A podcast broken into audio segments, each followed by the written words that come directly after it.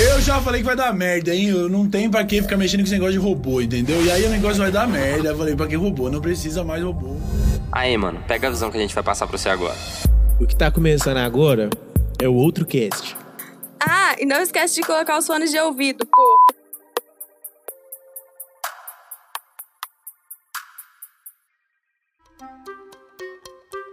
Estou gravando de novo. Não é calça. Não é casal. Você não pode falar, cara. Você tá fazendo? Não, mãe. Perdão. Agora eu já sei. Não, não pode ser casal. É, não pode ser, ué. O A é ali, o.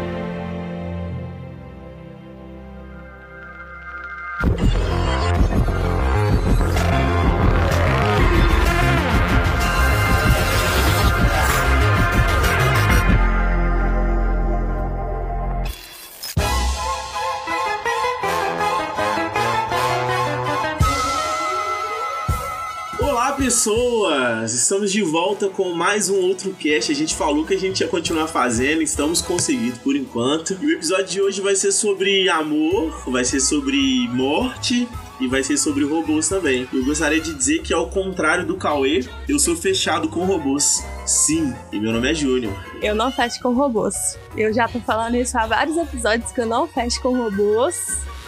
E é isso. E qual que é o seu Já, nome? já. Ah. eu sou o Jimmy e se o Papai Noel viesse, viesse me visitar, eu tava fudido. Nossa! Se for aquele Papai Noel lá, sentamos. Sentei, fi. E hoje a gente tá contando com a presença ilustríssima do nosso convidado Guto. Se apresente, Guto. Fala galera, tudo bem? É um prazer estar aqui com vocês hoje. Acho que a gente pode conversar muito sobre essa colagem, esse amor ou não com os robôs. É isso. Eu, eu tô na dúvida ainda. Eu, tô- eu sou de uma geração mais antiga que tem uma resistência, mas eu acho que eu entendo. O Guto também tem um podcast, galera. Olha Guto, aí. Faz, a- faz aí o seu merchan, cara. Boa, eu tenho um podcast que fala sobre futebol americano. Ó, Ele rola, ele vai rolar hoje, inclusive, 10 horas da noite. E é só seguir a gente nas redes sociais, chama Fumble. Podcast Fumble. F-A-N-B-O-L. então o episódio sai hoje, então. Sai, a gente faz ao vivo lá e depois a gente sobe pro YouTube e vai fazendo alguns cortes, tanto no YouTube quanto no Instagram. Bacana. Pra vocês, pessoas do futuro, hoje é dia 10 do 8 de 2022. Não quando você está ouvindo esse episódio. Sabe, sei lá Deus, quando vai sair. Mas é isso, sigam eles, ouçam eles. Você que gosta de futebol americano, você que não gosta e quer aprender um pouquinho mais sobre. E é isso. Vamos então?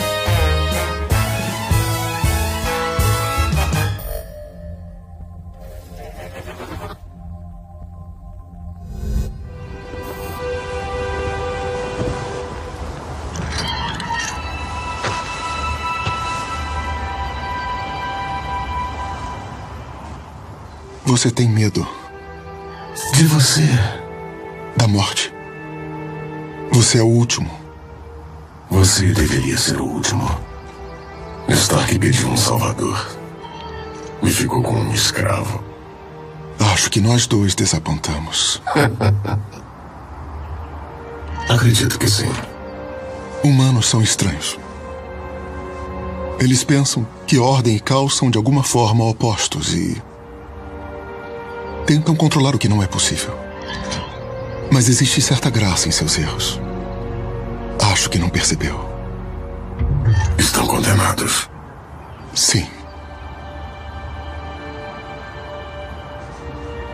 Mas uma coisa não é bonita só porque é durável.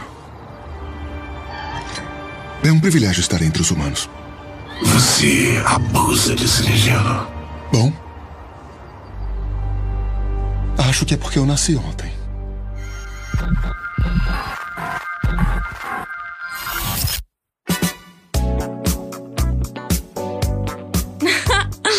Então, gente, como o Emerson falou, a gente vai falar hoje sobre Love, Death and Robots.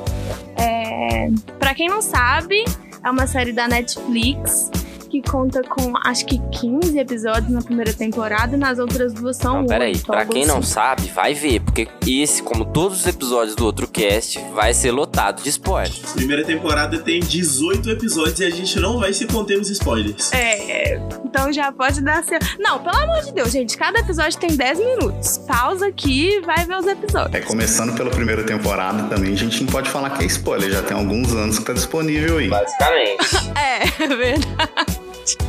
É verdade.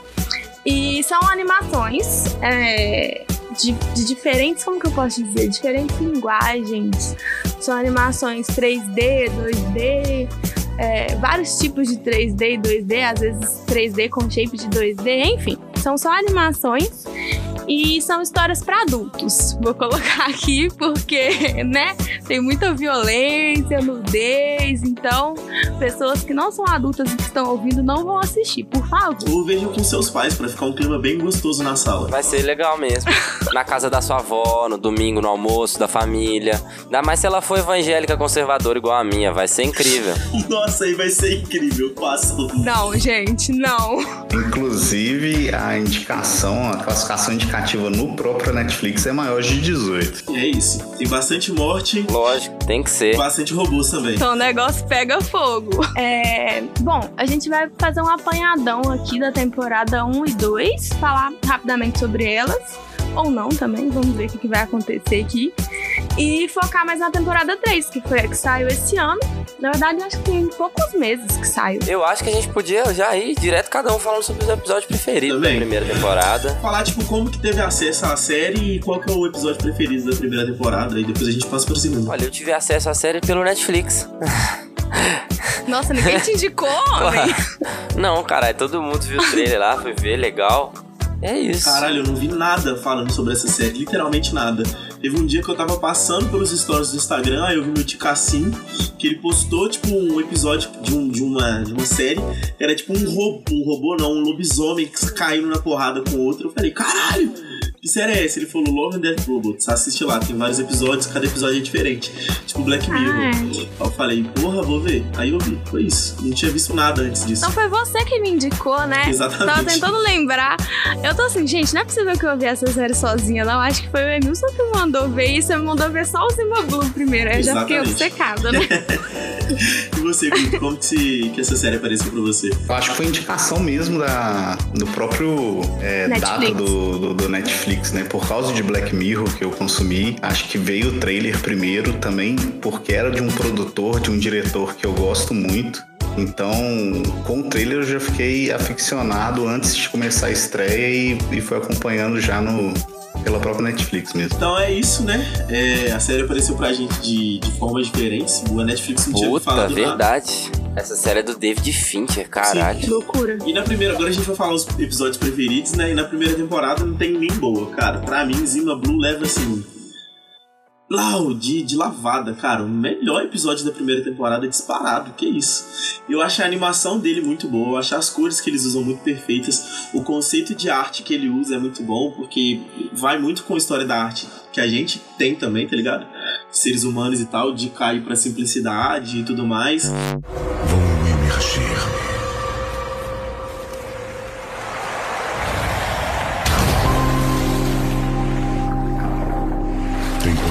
Vou desligar vagarosamente as funções superiores do meu cérebro.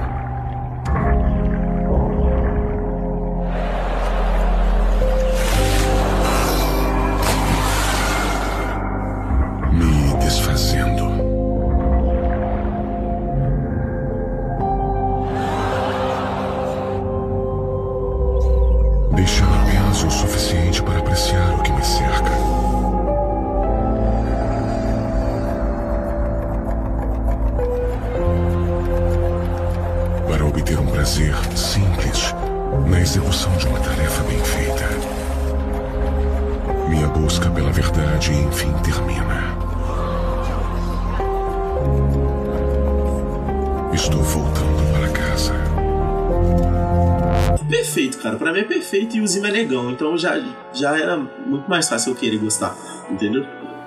O Zima é um robô, cara. Mas ele é um robô negão. Como assim, porra? Ele é um robô. Robô negão. Lógico que não, Claro mano. que sim, só você ver os traços dele, cara. Você é maluco? Ele é, um- ele, Ah. é, um- ele é negro? Óbvio que ele é amigo. negro. e pra vocês, qual que é o melhor episódio? Mano, eu acho, tipo assim, eu não acho ele disparado o melhor, não. Eu acho ele muito bom. Eu acho sim ele o melhor, mas eu não acho ele disparado o melhor, não. Na, na real, não acho melhor, não. Eu acho que tem, tem quatro ou cinco episódios muito bons nessa temporada. É, que pra mim estão no mesmo nível ou, ou no nível parecido. Que é o. A Fenda de Áquila, pra mim é muito bom. Muito, muito bom mesmo. Eu adoro sci-fi, então assim. Casa perfeita ali pra mim, tudo que eu gosto. Tá bem, Tom. Mas entenda isso. Eu cuido de você, Tom. Cuido de todas as almas perdidas que vêm parar aqui. Eu gosto muito de Sonny's Edge, que é o da menina com o, o, o robô, o robô não, né? Aquele pichano cabuloso dela lá, que é muito foda. E eu gosto muito de. Ai, caralho. O da. Da União Soviética lá. Que os caras. Guerra Secreta. Esse é bonzão também. Guerra aqueles- secreta, é. É, pra mim esse é o melhor. É, eu sou um, um notório comunista, mentira. Vamos tomar a porra do poder, vamos assaltar a porra do poder. Você sabe que você é. Mas sim. é, eu adoro esse É episódio. verdade. Pô, ele tem tudo que eu gosto ali. Eu adoro coisas russas e o a referência a Cthulhu ali é muito boa também, sabe? Então, assim, eu acho esse episódio o melhor da primeira temporada pra mim. Os mais cutulescos dessa temporada é a Fenda de Áquila e esse, né?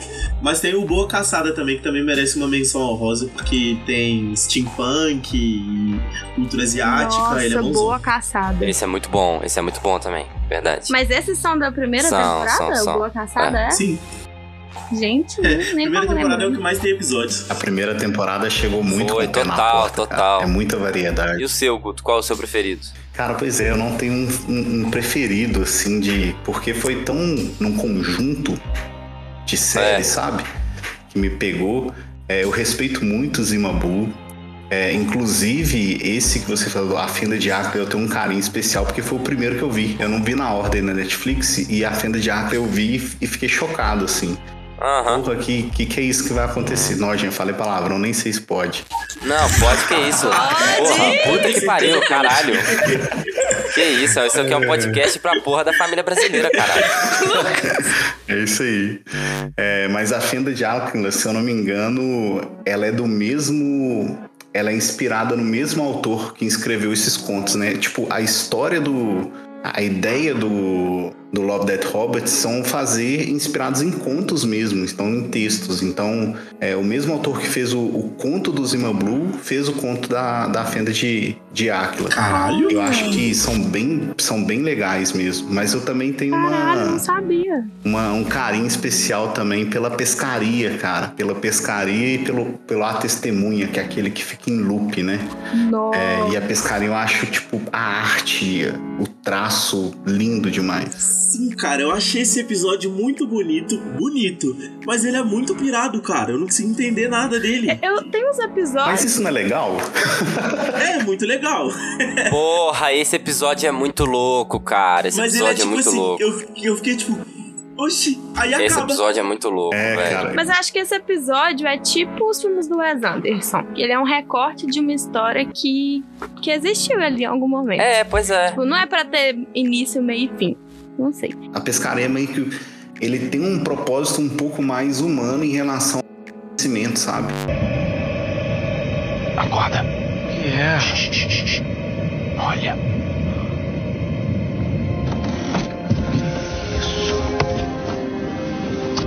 Caramba. Já tinha visto alguma coisa assim?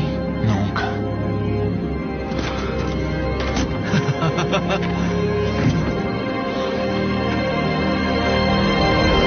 Então acho que ele, ele traz essa, é, esse questionamento do, de um dos personagens sobre o autoconhecimento, a relação dele com a vida normal. Então é um paralelo sobre a velocidade e a calmaria, vamos dizer assim, a contemplação.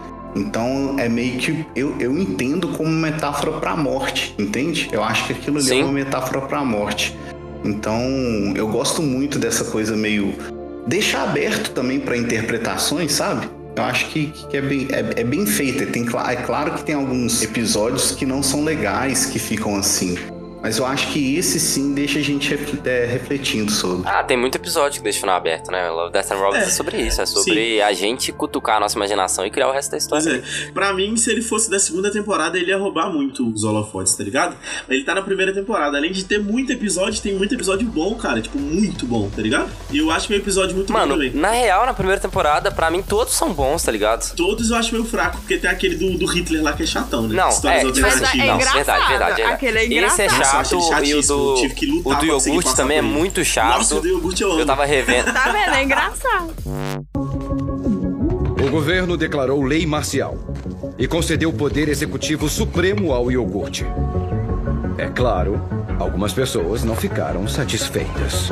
Abaixo o iogurte! Eu tava revendo, eu pulei o do iogurte, muito chato. Tem o Proteção contra Alienígenas, que é tão bom que eu fiz um RPG, um, um one shot, que até o Léo, nosso Pô, amigo Léo esse é bom Rodrigues, que demais. Mas a gente tem que Pois passar é. pra segunda temporada, que senão a gente vai ficar nessa pra sempre. Não, esse episódio é bom demais. Eu fiquei a fim de jogar esse RPG aí do Oh. Proteção contra Alienígenas. É muito bom, ele é um one shot. Nossa. A gente pode jogar ele pra, pra eu sonorizar ele aqui pro podcast. hein? A gente podia Doido. jogar, hein? Inclusive, eu queria fazer até um, um jabazinho. Eu tenho um grande amigo que ele fez um álbum é, inspirado em cinema, em séries, audiovisual, em tudo. E a música start desse álbum é Caipiras e ETs, inspirado nesse episódio. Caralho, que legal. É, que é um doido. folk É sério? é, mais pesado assim, mas vale demais é, escutar. Tipo Como chama? uma matanzinha da vida. É Caipiras e ETs da Big Ranch.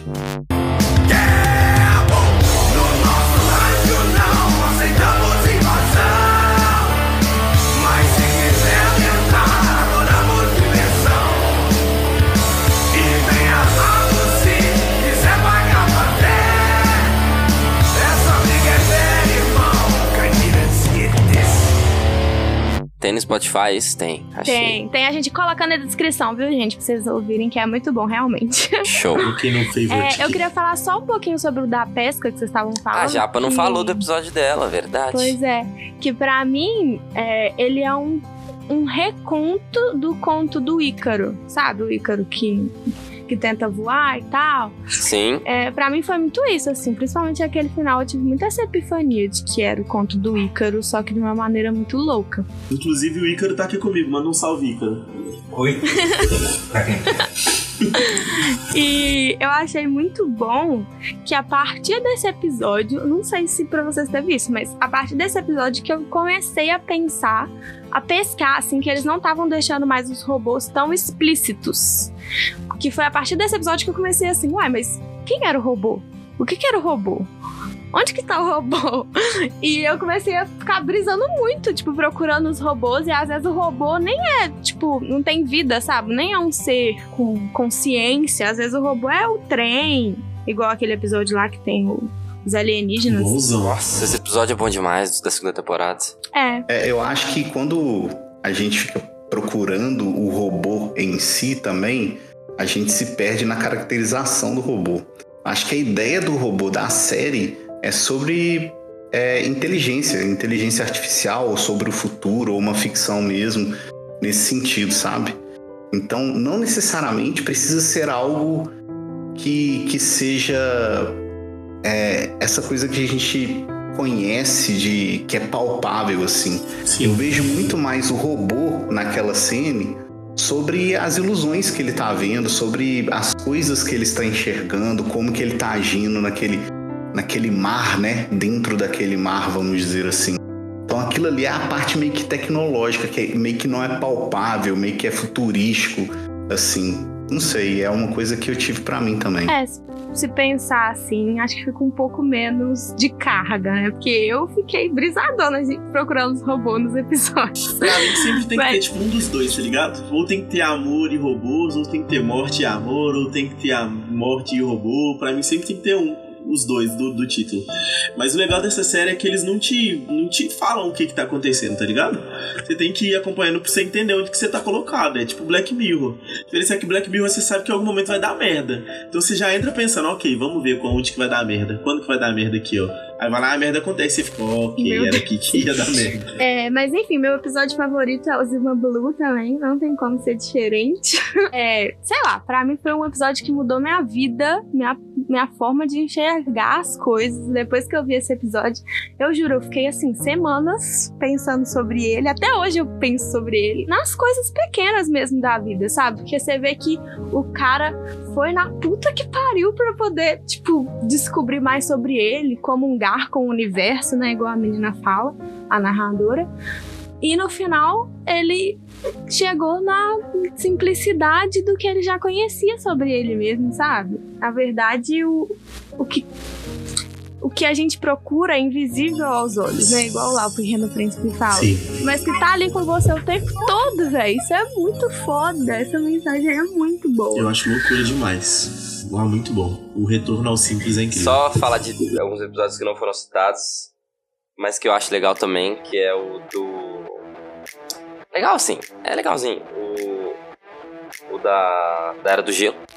Esse é legal. Nossa, que é a Era do Gelo é o muito do bom, congelador com. Topher Grace. Porra, esse episódio é bem legal. É muito bom. E o episódio que eu devia ter colocado na, na minha lista de episódios do mesmo nível, que é a Testemunha. Também. Porra, esse episódio é doido O demais. falou que é o cíclico, falou. né? É o do cíclico. Nossa, esse episódio é, É. muito louco. Testemunha é praticamente um loop, né? Nossa, esse episódio é E é louco. legal que, se eu não me engano também, é, o criador dessa, desse episódio, ele volta na terceira temporada com o meu episódio favorito, mas eu vou deixar pra chegar na terceira temporada.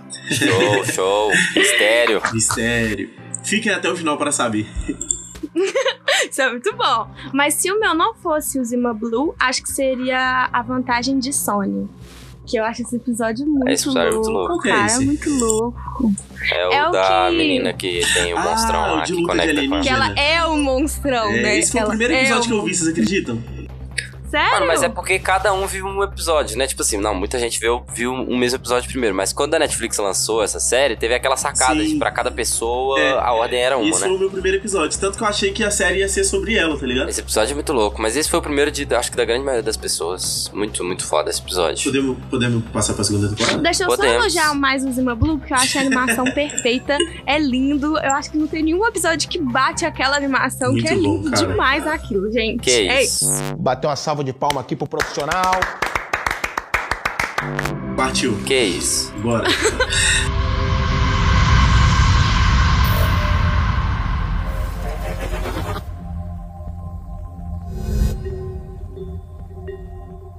O que tem na sociedade que te decepciona tanto?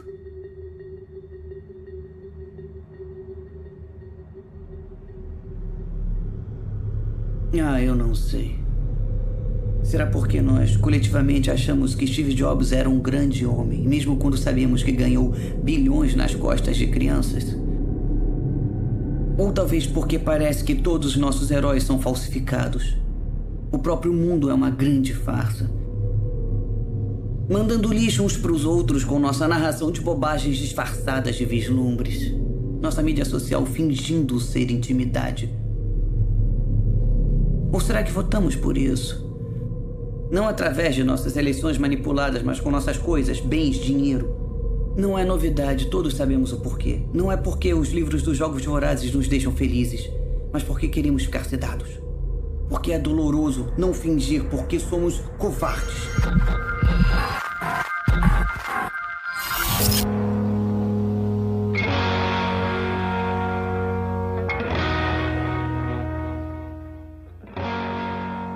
A segunda temporada saiu um tempo depois, né? A surpresa de muito com menos episódios. Foram só oito episódios. Mas tava na época da, da pandemia também, eu acho, né? Não foi nessa época que saiu? Ih, não lembro. Eu acho que foi. Cara, eu acredito que sim. Já era no início da pandemia, mas eu não sei. Estavam. Eu acho que eles já estavam produzindo antes, sabe? Pois é. Mas por causa. eu Acredito que foi com menos episódios por causa disso, né? Tem bons episódios, tá ligado? Pra mim, quase. Tipo assim, metade dos episódios pra mim é bom. Tem quatro que eu não acho tão bons assim. Ah, não sei. Mas pra mim, o melhor episódio é o Snow no Deserto, tá ligado? Que é o do cara que. que tem. Que o É nome dele é Snow. bom. E ele tem a. o fator de Poderes cura. regenerativos. Isso, isso, ele tem um fator de cura bonzão lá. E eu achei esse episódio muito bom. Mas como menção rosa pro Gigante Afogado e pro Gelo, que, são do- que é dos mesmos animadores do, do Smambu. É, e esse esse episódio do Gigante Afogado pra mim é o mais memorável da temporada, assim, mas eu não acho que seja o melhor. Ele tem muito. muito. Você pensa bastante sobre, né? Sobre a capacidade das pessoas de esquecerem o óbvio que tá na frente do rosto É, a empolgação do, com o novo, né? Sim. E depois o, o ostracismo do mesmo. Exatamente. Então, esse episódio é bem E o legal. negacionismo, né? Porque, tipo, ah, não, esse, esse pinto é o pinto de uma baleia. Tipo assim, foda-se. Não é mais o que era. Fake news total. Inventaram, realmente inventaram. É porque faria mais sentido, né? Do que ter um cara gigantesco. No fim, seu rosto tinha se transformado numa máscara de exaustão e impotência. Pego no mesmo turbilhão a que todas as nossas vidas finitas estão destinadas. E seu sofrimento foi feito ainda mais trágico pelo isolamento por que ele passou. Jogado feito um navio abandonado na costa vazia. Japinha fala o seu. É, o meu episódio favorito é. Eu fico entre o Gigante Afogado, que realmente foi um episódio que foi muito impactante, assim, principalmente a primeira vez que eu vi. Eu fiquei tipo, mano, eles estão cortando o braço do cara? Aí depois, eles estão pichando o cara? Aí tem uma cena que mostra o olho dele, tá cheio de guimba de cigarro. Aí, tipo, literalmente depredaram o corpo do cara. Tipo, eu fiquei muito chocada. E eu achei muito foda essa, essa maneira de contar essa história, né? É, mas eu acho que o meu preferido mesmo, assim, foi, pensando hoje, foi o Esquadrão de Extermínio. Nossa, nossa. Que é o que eles O matam Pop crianças. Esse pra mim é o melhor Porra. também. Nossa. Cara, Isso é esse que me chocou episódio- mesmo, que eu falei, ok, vou levar a sério. Meu Deus, meu Deus, meu Deus. Aquela cena que ele chega na casa da mulher e a mulher tá dando de mamar pra, pra filha dela. Aí eu fiquei tipo assim, mano, o que, que esse cara foi fazer? Ele vai matar essa criança pra quê? Meu Deus, tipo, que absurdo, sabe? Essa obsessão pela imortalidade. Muito. E aí tem uma, uma frase que a, que a mulher fala, ela fala. Não tô apaixonada por mim mesma a ponto de querer viver pra sempre. É isso. Nossa, eu achei essa sacada muito foda, porque a gente fica pensando, ah, mas se eu pudesse viver pra sempre, eu faria muitas coisas e tal, nananana. E a gente tem um pouco dessa vontade, vamos dizer assim. E aí, na hora que ela falou isso, eu fiquei tão chocada que eu tive que dar pausa no episódio e falar, mano, o quê? Por que faz isso? Por que gente como você continua tendo filhos? Por quê? Porque eu não tô tão apaixonada por mim mesma a ponto de querer viver pra sempre. Isso é vida? Aqui é. Mantendo isso trancado? Ela. O nome dela é Melanie. Você tá sorrindo. Ela é linda. Você sente alguma coisa, não é? Você tem que saber que isso não tem como funcionar. Eu estou viva há 218 anos. Eu já vi muita coisa. Mas ela torna tudo novo. Eu amo ver as coisas através dos olhinhos dela. Brilham tanto, são tão cheios de vida. Não estão mortos, como os seus. E, e realmente, tipo, você tem que estar muito apaixonada pela sua própria existência, sabe? Pra pensar, nossa, eu não quero deixar de existir nunca. E, e, sei lá, eu achei muito louco esse episódio. Mas você não assim. acha que essa fala dela é, tipo, dúbia no sentido da, do episódio? Porque a partir do momento que ela era uma criatura sobrenatural, vamos dizer assim, né? É... Mas ela tem uma filha, certo? Uhum. A partir do momento que ela fala isso, ela tá se contradizendo porque ela tem uma filha. É, é, algumas pessoas falam, né, que tipo, a partir do momento que você tem algo para compartilhar, é que você deixa um legado, você vive para sempre. Você é história, você vive no nome da sua família, ou você vive num, É. num grande, uma grande obra que você fez, ou apenas na, naquilo que você provocou nas pessoas, né? Então, tipo, eu, eu sinto uma dualidade nisso, sabe? tipo. Não. É, que ela vai continuar, ela vai continuar com aquela menina porque o cara não vai conseguir matar, entende? E fica. Eu acho que é isso que ela quis trazer também pro, pro assassino de, sei lá, o Blade Runner daquele. daquela Universo. série lá. Eu gosto do arco do Não, não tinha personagem, tá pensado ligado? nisso. Porque, tipo, se, fosse, se a gente tivesse visto aquela situação no início do, do, do episódio, ele teria matado a criança, sem dó, entendeu? Ele Que é que começa ele a fez. pensar nisso depois, que é o- literalmente o que acontece no início. É. Então, tipo assim, e é a, mesma situação do Black Mirror, tá ligado? Que você tá tentando entender o que que tá acontecendo, que eles te jogam lá e o cara mata uma criança e você fica tipo, mas o que que tá acontecendo? Por, por que que ele tá matando criança? E aí você vai entender que, tipo, ter crianças é fora da lei, fraga. As pessoas, tipo, não precisa mais, a gente não precisa mais procriar agora que você vive pra sempre. Então, tipo, isso deixa a dualidade que você tinha falado até, até mais. Tipo, demonstra mais ela, denota mais ela. Tipo, você não precisa mais de um legado agora, você é o seu legado, entendeu? Tanto que na hora da mulher ela fala, tipo, É. esse solo tá perfeito porque eu tive 100 anos pra ensaiar ele. Então, tipo, a- perde um pouco de sentido agora o conceito de ter um legado à frente de você. Porque você vai estar lá. É, verdade, eu não tinha pensado assim. Eu, a- eu tipo, eu. Sei lá, mano. Porque. Pensando no contexto da mãe e da criança, qual é o legado? Qual é a possibilidade de uma vida ali embaixo? Como que você cria uma criança nisso, sabe? O que deixar pra criança? O que passar pra Ah, mas ela? não, Não, é mas sobre. não- Não, não é sobre dinheiro. É, eu acho que é, que é isso Não, que não, já não tô falando só sobre, sobre dinheiro também. Tô falando sobre condições. Não, mas eu acho que a partir do momento que ela tá viva, você já deixou alguma coisa pra ela, vida. Uma coisa que ela não teria. Essa é a questão pra mim. Como é a vida ali embaixo, entendeu? Ah, mas as pessoas já vivem ali embaixo. Vivem na merda completa. Ah, mas independente de viver na merda completa. Mas tem um monte de gente que vive na merda completa aí, tá Então, tendo filho. é, eu acho que esse episódio também é muito sobre isso. Por, por que perpetuar a sua merda, entendeu?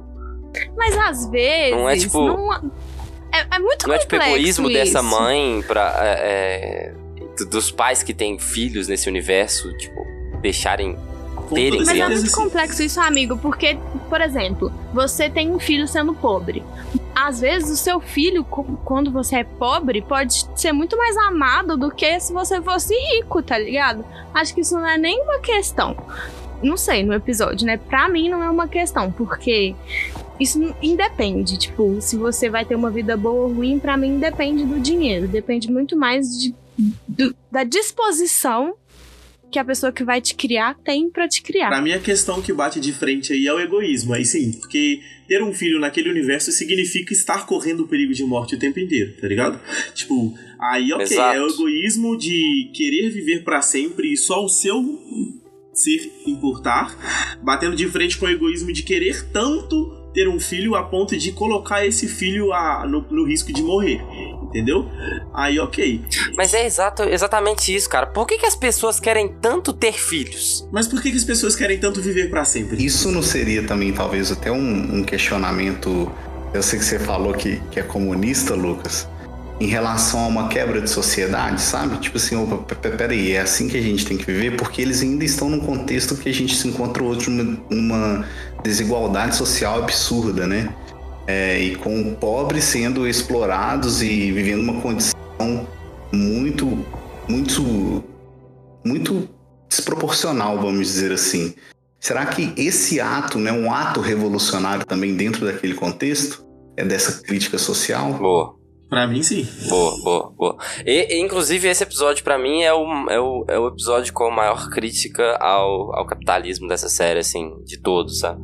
Porque se eles tivessem a oportunidade, se não fosse algo considerado desumano, se fosse algo dentro dos limites possíveis da sociedade, o que os ricos iam querer fazer é isso. Exterminar o filho dos pobres. É, mas a questão pra mim é a questão da escolha, tá ligado? Tipo, se tivesse a escolha de ou viver pra sempre sem filhos, ou de ter filhos e não viver pra sempre, aí você escolhe o que você quer fazer, é ok. A partir do momento que você tira o poder de decisão da pessoa, pra mim aí já, já começa a, a subverter, tá ligado? Você já começa a não. Sim. Isso não é o certo. Eu tenho o direito de escolher o que, que eu quero fazer. Se eu não tô machucando ninguém com isso. É. Esse episódio é todo é um episódio bom, que gera esse tanto É. de discussão. Exatamente. Caralho, eu não tinha pensado sobre nada disso. Eu vou ficar pensando o resto da noite agora sobre esse episódio. E a gente tem dois episódios sobre perpetuidade, né? Sobre eternidade, que é esse, e o que o Emilson falou, que é o Snow in the Desert. Sim, o Snow. A galera vai atrás, tipo, do ovo do cara pra poder viver Bizarro. mais, tá ligado? Tipo, Esse episódio me trouxe um, um sentimento muito do Ex Machina também. Não sei se vocês já viram esse filme. Eu não sei. Acho que Não, mais pelo vi. final. Nossa, vocês nunca viram, pelo amor de Deus. Assistam esse Eu filme. tenho muita vontade de ver, mas eu nunca vi. É. a Japa me fala desde que eu conheço ela, mas eu nunca vi. Você conhece ele, não é? Jackson Pollock. Jackson Pollock, é isso aí, do cotejamento. Tá legal, ele deixou a mente dele vazia. E a mão dele ia para onde ele queria. Não deliberadamente, nem aleatoriamente, em algum lugar entre os dois. Ela é chamada de arte automática. E se o Pollock tivesse revertido o desafio? E se ao invés de fazer arte sem pensar, ele tivesse dito: Quer saber, eu não consigo pintar nada, a não ser que eu saiba por que estou fazendo isso? E se tivesse sido assim? Ele nunca teria feito nenhum traço. Isso, viu? Esse é o cara, esse é o parceiro que pensa antes de abrir a boca. Ele nunca teria feito um único traço. O desafio não é agir automaticamente. É encontrar uma ação que não seja automática na pintura, na respiração, na fala, no sexo. Assistam esse filme, porra. Mas ah, eu sinto muito isso pelo final, que aparece aquela moça lá e ele fala, tipo, mas você é robô? Tipo assim, e fica meio atônito, né? E ela fala, não, meu cérebro ainda é humano. Tipo um Darth Vader da vida, né? Eu achei aquilo muito louco. É muito louco, né? Tipo, as pessoas têm a possibilidade da imortalidade, mas não é isso que elas querem. Elas não querem viver num invólucro robótico. Elas querem um corpo de carne. E é muito viagem isso. Tipo, você tá indo atrás de um cara a ponto de, tipo, gastar recurso pra caralho pra tentar achar ele. E, tipo, já tem como você viver pra sempre de outro jeito. Que pra mim é até melhor, tá ligado? Eu achei esse episódio muito legal, porque ele quebra a caixinha muito no final. Quando você. quando- porque, tipo, ele não pode ter ninguém, porque ninguém vai durar o tanto que ele dura. E aí vem ela, que dura até mais do que ele. Aí você vai ficar tipo assim, ok, essa é a resolução do problema. Eu, eu acho que tem uma questão antes de eu, de eu pontuar isso que você tá falando. Eu queria recomendar também um filme. Ele não é tão bom, mas é legal pra comparação com outro é, episódio do Esquadrão de Extermínio que a gente tava falando, que chama Ripoman. O filme ele é com Jude Law, Forrest Whitaker e a Alice Braga Ah, Alice Braga! ele passa um pouco nessa ideia de num futuro tecnológico onde as pessoas é, podem ter uma longa vida repondo seus órgãos artificialmente, incluso o coração. Porém, é, isso é financiado através da empresa que tem essa tecnologia médica, né? E as pessoas entram numa dívida. As pessoas que não conseguem pagar essa dívida, essa empresa vai atrás. é a história desse filme. Acho que vai muito dentro também dessa crítica social que a gente estava falando do, do Esquadrão de Extermínio. Agora, esse que é, você acabou de falar assim, eu acho que do. É, qual que era? É do gelo ou do deserto? Do deserto. Isso. Ah, É gelo no deserto. É, eu acho que tem muito, tipo assim, uma crítica também a, ao ser humano, nesse sentido de. é, o ser humano tá sempre em busca de algo, sempre em busca de algo a mais, sempre em busca de crescer de alguma forma, sabe? Então, é como se fosse uma crítica, cara, você nunca vai chegar é, no seu limite ou num lugar que você vai estar completamente sem algo para buscar, sabe? É uma, é uma coisa contínua, eterna, vamos dizer Tá assim. todo mundo em busca da vida eterna, mas só tem um jeito de chegar lá. Jesus Cristo. Pô, vai acreditar. Ah, mas se bem que pra quem acredita, né? É, eu tava conversando disso com o. Léo, é, o Léo Rodrigues, é, por causa do nosso último episódio, que a gente falou sobre imortalidade também. Nem lembro mais em qual contexto. E aí eu, eu falei que o que dá sentido à vida é a morte, porque a gente sabe, o Emerson também falou sobre isso. Porque a gente. A gente tem um. Tipo assim, eu, o meu, eu sei que meu tempo vai ser limitado. E aí ele tava falando comigo que pra ele não é assim. Que pra ele o que dá sentido à vida é você querer viver coisas novas.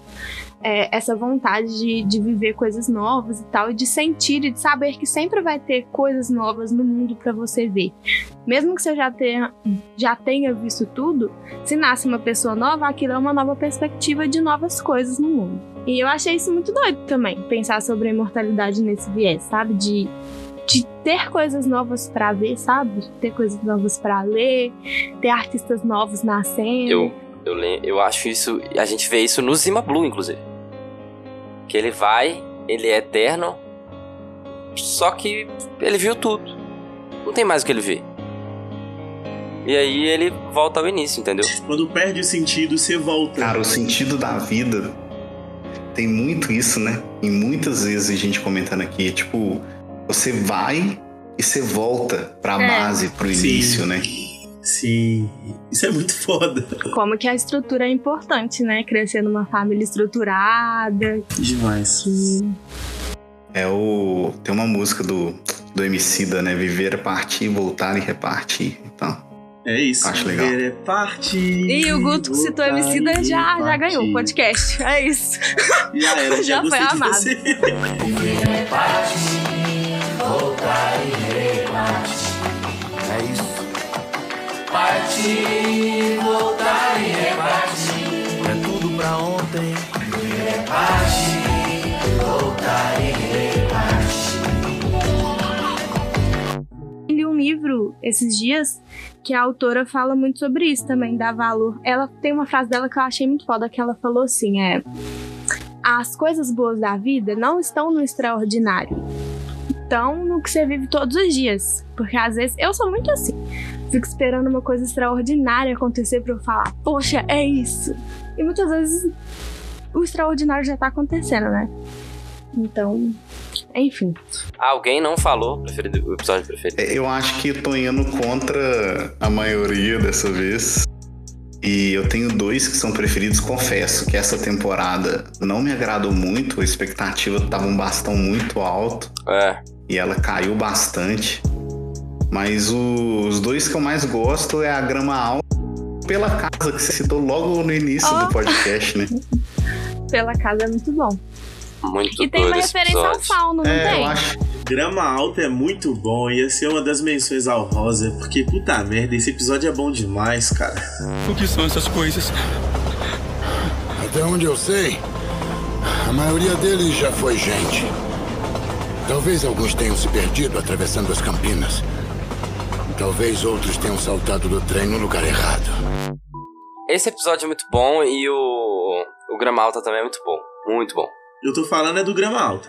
Ah, tá. Eu achei que você tava falando do, do Pela Casa. Pela Casa é bom, mas ele é curtinho, tá ligado? Ele é bom por isso também. Porra, ele é perfeito, cara. Ele, ele entrega tudo em cinco minutos. Mas o- o- a sacada do final dele é muito boa, que é tipo assim, e se a gente não fosse bons meninos?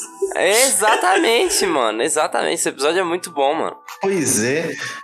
Eu acho que ele acerta muito na, na questão do tempo, porque ele tem esse time. Eu acho que na temporada anterior, só que aparenta ser maior do que ele é. Sim. então ele tem, Aham. um, tem um problema de, de storytelling tem, e timing dele. Ele é. Esse do Pela Casa, eu acho que ele Pô, acontece esse no é tempo que ele muito tem bom, que acontecer, e isso me agrada demais. Sim. É muito bom. E tem uma referência ao labirinto do A mãozinha? Fauno. Na hora que É. eu vi, eu berrei. Eu achei muito legal. Muito forte. É exatamente o que eu queria. Billy, o que ia acontecer se a gente não fosse.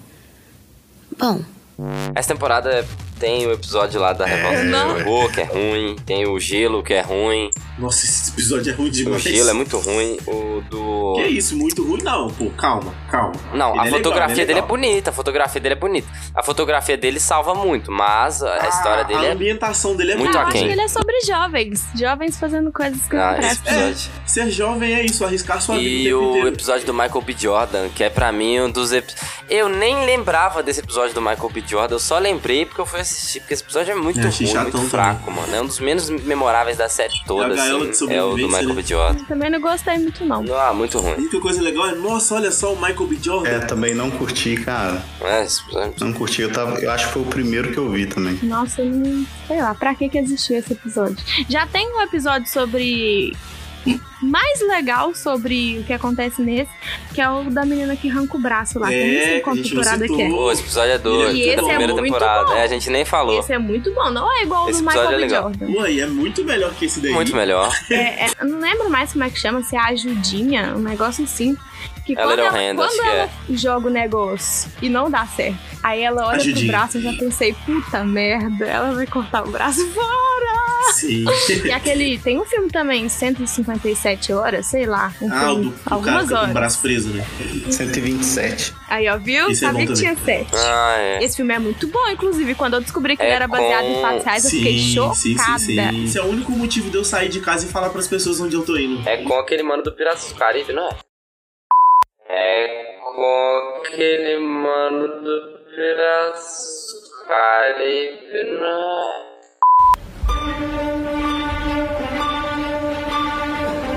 James Franco não tá no é Piratas do Caribe, não? James Franco. É, com, com o James Franco aí. O- Ele é do Piratas do Caribe? Que isso? Ele é do Piratas do Caribe, né não? Não! Não. Ah, eu confundi, gente. Ele é do Homem-Aranha. Quem é do Piratas do Caribe é o... Isso, ele é do Homem-Aranha. Ele é o Osborne. É o outro lá. Eu, confu... eu, troquei... eu confundi James o... Franco é o Ozzy, né não? James Franco é o Ozzy, né não? Não, Ozzy? Ozzy não, ele é, ele é da, ele é Osborne, não é filho do Ozzy. Filho do Ozzy.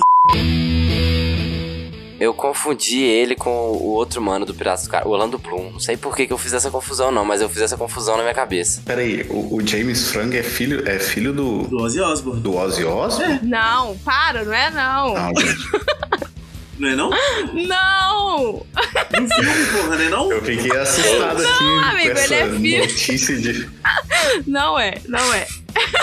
O Osborne É não chama Ozzy Norman Osborne. Essa que, Osborne que é o isso que gerou a dele. confusão. É É. Norman Osborne. Ah, tá, tá. Não, é. Ozzy Osborne é o roqueiro que comia morcego, caralho. Verdade. Ah, agora porra. Agora faz sentido. Nossa, Deus. Que sequência de confusões feitas. Porra.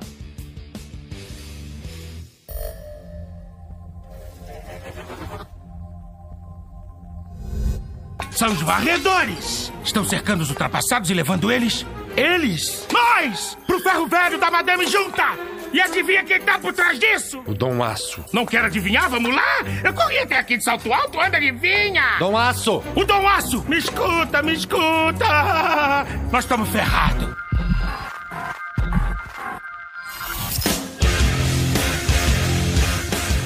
Terceira temporada já começa com os três robôs, que é uma continuação de um Desnecessária. de um episódio lá da primeira temporada. Não, Ah, achei bem legal. Eu gostei! Achei legal, igual o, o- o- É, é legal igual o episódio dos robôs da primeira temporada. Não fede nem tira, mas é legal. E é primeira, marcante, é pra não engraçado. perder nem cheirar, deixasse o da primeira, porra. Mas eu achei engraçado, me divertiu. Ah, eu mas é legal. chatão. Porra, vale o episódio inteiro o gatinho no final Nossa, falando. Você é achou que ia ser o quem? O. Elon Musk? Porra! Muito bom, muito bom. É, muito, pois muito é, bom. eu também não grado desse episódio, principalmente sendo o primeiro da Sim, terceira cara. temporada, porque é, quando eu assisti pela primeira vez, eu falei, pô, os caras foram durante toda a pandemia para poder produzir. Falei, eles estão reaproveitando tecnologia para poder tentar sustentar a série e cumprir prazo, talvez, de estúdio É. e tal. É, então jogou uma expectativa lá embaixo, pelo menos pra isso foi bom. Pra isso foi bom, porque jogou uma expectativa lá embaixo da temporada e eu acho a temporada muito boa, sabe? Bem melhor que a segunda temporada. Só que eu não gosto desse episódio, eu acho ele meio que com gratuito as liçõezinhas de moral, que é o mesmo propósito lá do primeira, da primeira temporada, né? Desse episódio da primeira temporada. Caralho, peraí. Tá me dizendo que eles foram pra Marte? Nem todos eles, só os muito, muito, muito ricos. Mas eu achei que fosse pra isso que as habitações do mar serviam. Elas serviam para os quase milionários. Os 0,1% dos humanos obscenamente ricos decidiram que precisavam de um planeta novo. E quanto aos 99,9% restantes? A elite não simpatizava com as preocupações deles. É. Saquei, mas Marte, sabe, é morto, sem vida. Podiam ter pegado o dinheiro que gastaram numa nave e usar pra salvar o planeta em que estavam. E que graça tem isso? Não é da minha índole dizer isso, mas humanos são os piores. A humanidade tinha todos os recursos para curar seu planeta ferido e se salvar. Mas em vez disso, escolheu ganância e autossatisfação em vez de uma biosfera saudável e o futuro de seus filhos. Como disse o grande filósofo humano Santayana. Ai, cala a boca, que chatice, galera! Acho que um desses foguetes conseguiu ser lançado. Vem dar uma olhada! Tá certo, é meio clichê. Ah, tá bom, agora vamos, vamos, vamos tentar questionar a sociedade de uma outra forma e tal. Sei lá, eu acho que é, é desnecessário também esse Eu episódio. achei meio de chover no molhado, sabe? Tipo, ah, tá, você já tinha feito isso na primeira. E quando cita o. É o Jeff Bezos? O Elon Musk. O Elon Musk no final Elon foi Musk. tipo pior pra mim. Foi tipo assim: toma aqui o seu troféu por ser bilionário. Ah, mas eu amei. Eu amo gatos e. é, Eu achei Eu achei uma incrível. a tirada com o depreciação com ele, eu espaço. amei. Totalmente, eu não achei nada elogio, É. nem nada pra Gente, ele. ele Eu é achei... bilionário, o ego dele é do tamanho do planeta. Não, mas eles estavam zoando Se- se- ele. foi a é série foi e suficiente. cagou Eles em cima estavam dele. zoando. Se- Não, gente, você acha que ele realmente não gostou dessa série? Desse episódio? Acredito que sim. Para com isso, claro que ele gostou. Citou ele numa série da Netflix. Tipo É, assim, pode ser. Pra ele é o suficiente, Você mano. um.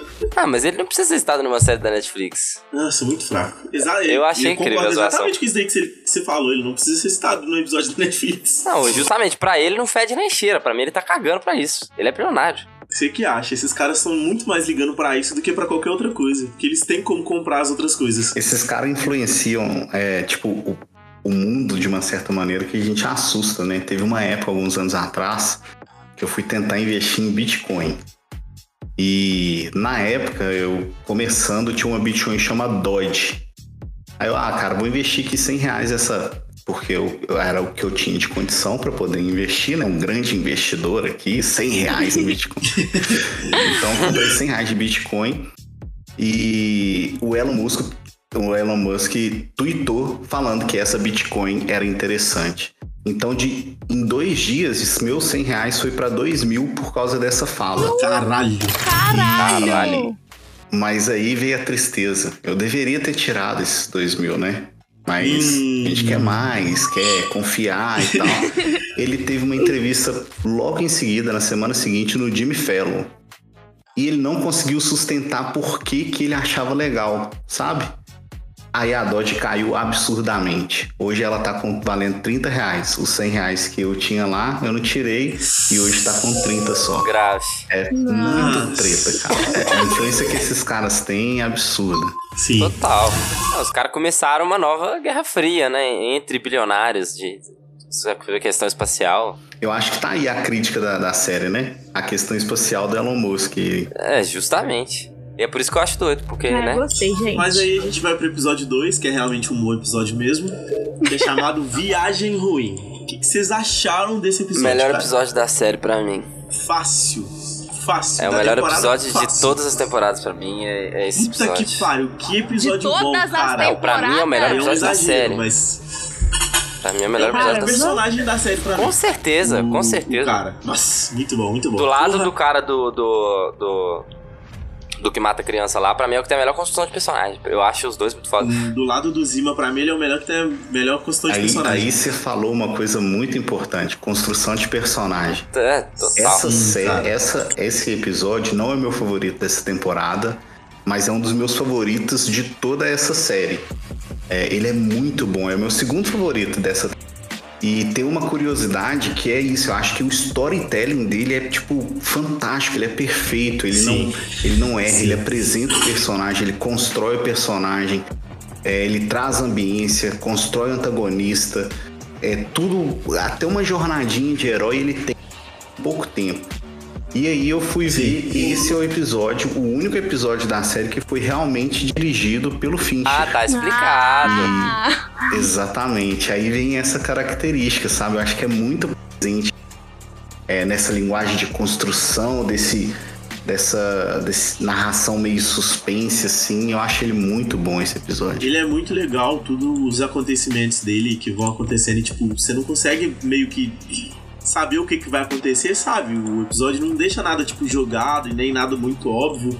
Tanto que quando começam a aparecer as crias dele, ele precisa de mais carne, você não tava esperando por isso. Nem os personagens da série, tá ligado? E como que ele lida com isso é um, um bagulho muito legal. Quando ele faz a votação é perfeito, Nossa. cara. Porque, tipo assim, ele já sabia o voto de todo mundo. Quando ele ia começar, ele já sabia. Mas quando votou finalmente, ele ficou livre, tá ligado? Ele não tem mais o. Não precisa estar ligado à moralidade com aquelas pessoas. Porque aquelas pessoas não são pessoas morais. Então ele pode fazer o que ele quiser. Então, tipo, ele tá o resto da série livre. Você só não sabe disso ainda. Mas é muito bom como ele vai fazendo as coisas acontecerem aos poucos. Não, ele controlando a galera pelo medo, tipo assim, ele mete bala nos dois que são os. Tipo assim, ele faz a escolha certinha, né? Ele mete bala nos dois que são os que. Sim. São mais viscerais ali na, na, na opinião de, de, de levar o bicho pra, pra ele fodas, né? Não só isso, eles iam atrapalhar muito na decisão, porque o irmão ia atrapalhar, porque ele tava machucado, Aham. e ele não ia deixar matar o irmão dele. Pois é. Então, tipo, era um problema. E ele já, pá, uma cajadada só ele matou dois coelhos. Não, e aí ele mata os dois que são os que foram mais veementes, né? E deixa a galera toda com medo. Tipo assim, puta que pariu, fui eu que votei e ele matou errado. Isso, isso é o principal. Que todo Muito mundo louco, sabe mano. o próprio voto, mas acha que a pessoa do lado não sabe. É muito doido, isso mesmo. Porra, esse episódio é muito foda, mano. De verdade. Eu me recusei a participar. E por isso eu sou grato. Para ser justo, eu preciso dizer que menti. Na verdade, eu não marquei as cédulas. Eu não precisei.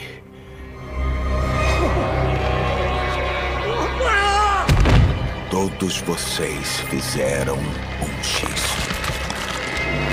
Alguém tem algo mais a acrescentar sobre essa obra-prima? Incrível. Será pra Hobbit não falou nada. Seja pra Hobbit. Gente, eu.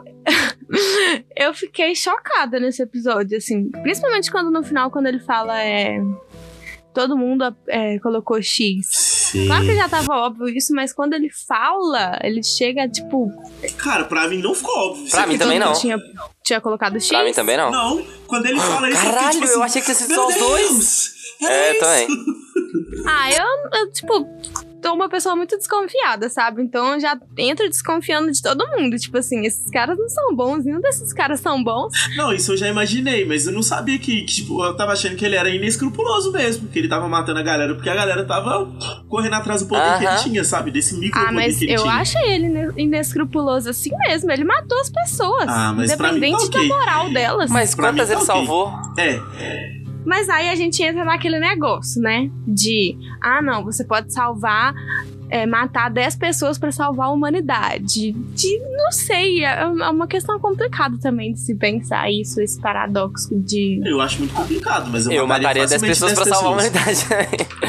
Eu mataria. Agora a questão é, coloca dentro dessas 10 pessoas, 10 pessoas que eu amo. Eu não mataria 10 pessoas pela É, humanidade. é uma questão. Quero que se foda a humanidade. Eu acho que. Eu entendo que a Japa foi falando, por mais que talvez o objetivo final dele é, era evitar que aquela fera lá fosse pra ilha, é, ele faz a muito sangue frio a eliminação das pessoas. Por- porque ele gerencia a vida das pessoas, porque desde o início ele sabia que ele não poderia confiar em ninguém, né? Então ele vai gerenciando para atingir um bem que ele ele imagina. E na verdade eu não sei se ele quer é, salvar a humanidade ou se salvar. Eu, eu fico na dúvida se realmente ele, ele ganha tempo para poder se salvar ou ele ganha tempo para poder salvar a humanidade. Sei lá, acho que a partir do momento que ele já tinha feito o trato com o cara, ele podia ter levado ele pra praia da ilha gigantona lá que morava todo mundo e tentado fazer esse plano lá, tá ligado? Tipo, aquele plano não tinha não tinha tipo a certeza, tá ligado? Não tinha uma certeza de que ia dar certo. Enquanto chegar com um barco na ilha também não tinha, mas seria mais provável. Se você tenta matar o bicho, ele vai tentar te matar. Com Agora, se você certeza. leva o bicho e, e aceita as opiniões dele e a- as ordens dele, a possibilidade dele te deixar lá vivo é maior, tá Não, ligado? e, o- e a, e a, a coisa que seria mais fácil pra ele ia ser levar o bicho pra ilha e foda-se a galera. É. Pra ele não ia ter consequência nenhuma, porque ia matar todo mundo, não ia ter. Mas uma hora ia ser a vez dele, não? Não, porque ele ia Porque só. bicho vai estar sempre fora. Ele ia largar o bicho lá e foda-se, ia tirar a galera de lá. Será? Que o bicho não ia pegar ele antes? Ah, eu acho. Não, essa é, É. a questão. Se ele tentar matar o bicho, a certeza de que o bicho vai pegar ele existe. Agora, se ele aceitar o que o bicho tá falando, a certeza do bicho pegar ele não existe. Entendeu? Mas uma coisa que eu queria falar que eu esqueci. Talvez. Pode falar, amigo. Fala depois. Pode falar. Esse episódio, eu acho que o que mais me pegou nele é que o cara, igual o Guto falou, ele é muito frio. Igual no episódio meu preferido lá da temporada 2, o cara ele sente culpa o tempo inteiro. Você vê que ele tá li- lidando com aquilo na cabeça dele, sabe? Inclusive, eu esqueci de comentar isso. Tem uma cena que é a cena final dele olhando pro céu e a cidade é horrível, né? Isso é muito foda também de comentar, como que a cidade é podre. É, E aí tá chovendo. Nossa, essa cena é muito maravilhosa. Créditos pra quem fez essa animação. Bateu uma salva de palma aqui pro profissional. Mas esse cara, ele sente muita culpa. E esse cara do, da viagem ruim, ele simplesmente mata as pessoas.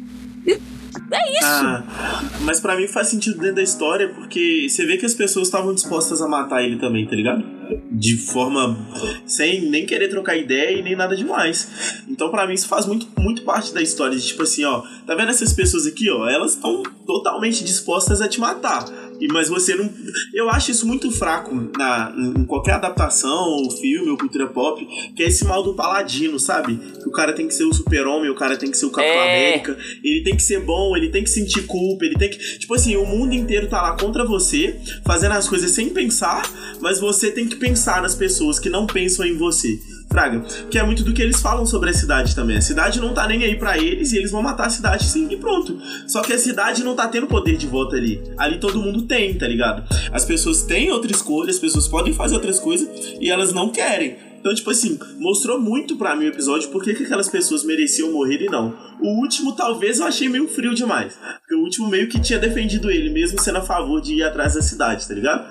Mas o resto da galera, achei top. É Bom isso, todos. você chegou onde eu queria. É, eu. Isso daí da cidade que você falou me lembrou o episódio lá, ó, cíclico, que a menina.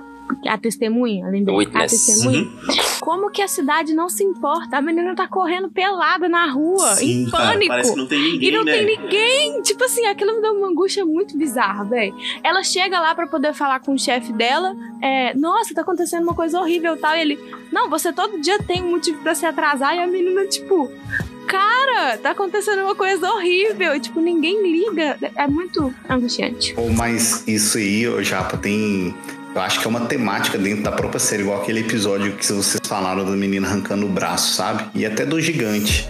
É. a gente vive numa, numa constante evolução da banali- banalização do extraordinário, sabe? A partir do momento que, cara, do mais simples e cotidiano, tipo um mendigo na rua, é, não causa nenhum tipo de é, revolta ou estranheza na gente, a gente simplesmente passa por aquilo, achando aquilo normal, é, já é uma, um processo que foi estabelecido dentro de um, de um extraordinário, sabe?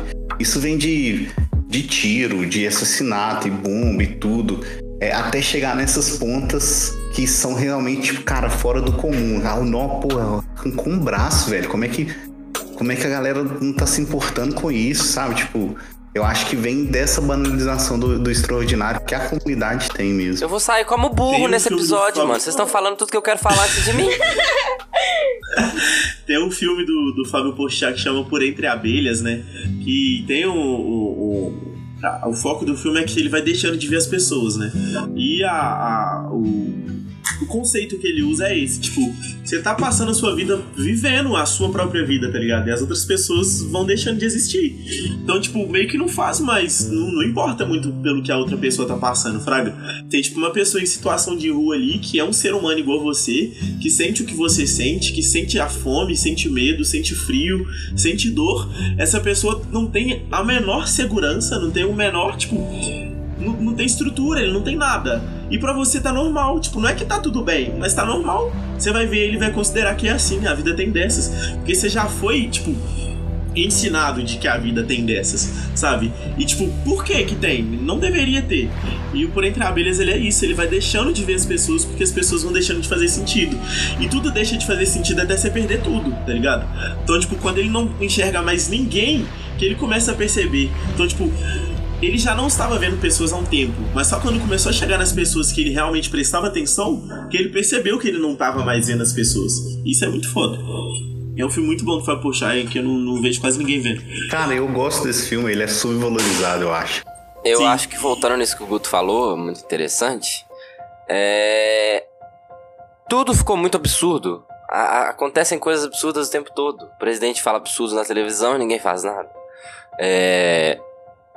As pessoas veem algo absurdo acontecendo, elas filmam. Pra ganhar um clique. pra sair como quem postou primeiro, é, coisas, igual ele falou, ele falou é, sobre ver um mendigo na rua. Mano, qual é o sentido de é, uma pessoa não ter casa para morar? Uma pessoa não ter o que comer? Como pode uma pessoa não ter casa para morar, não ter o que comer, quando o Elon, o Elon Musk tem um trilhão de reais no banco, mano?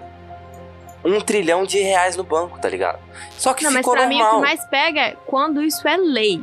Tipo, moradia, todo mundo deveria ter direito, porque tá na lei. Exato. E, né?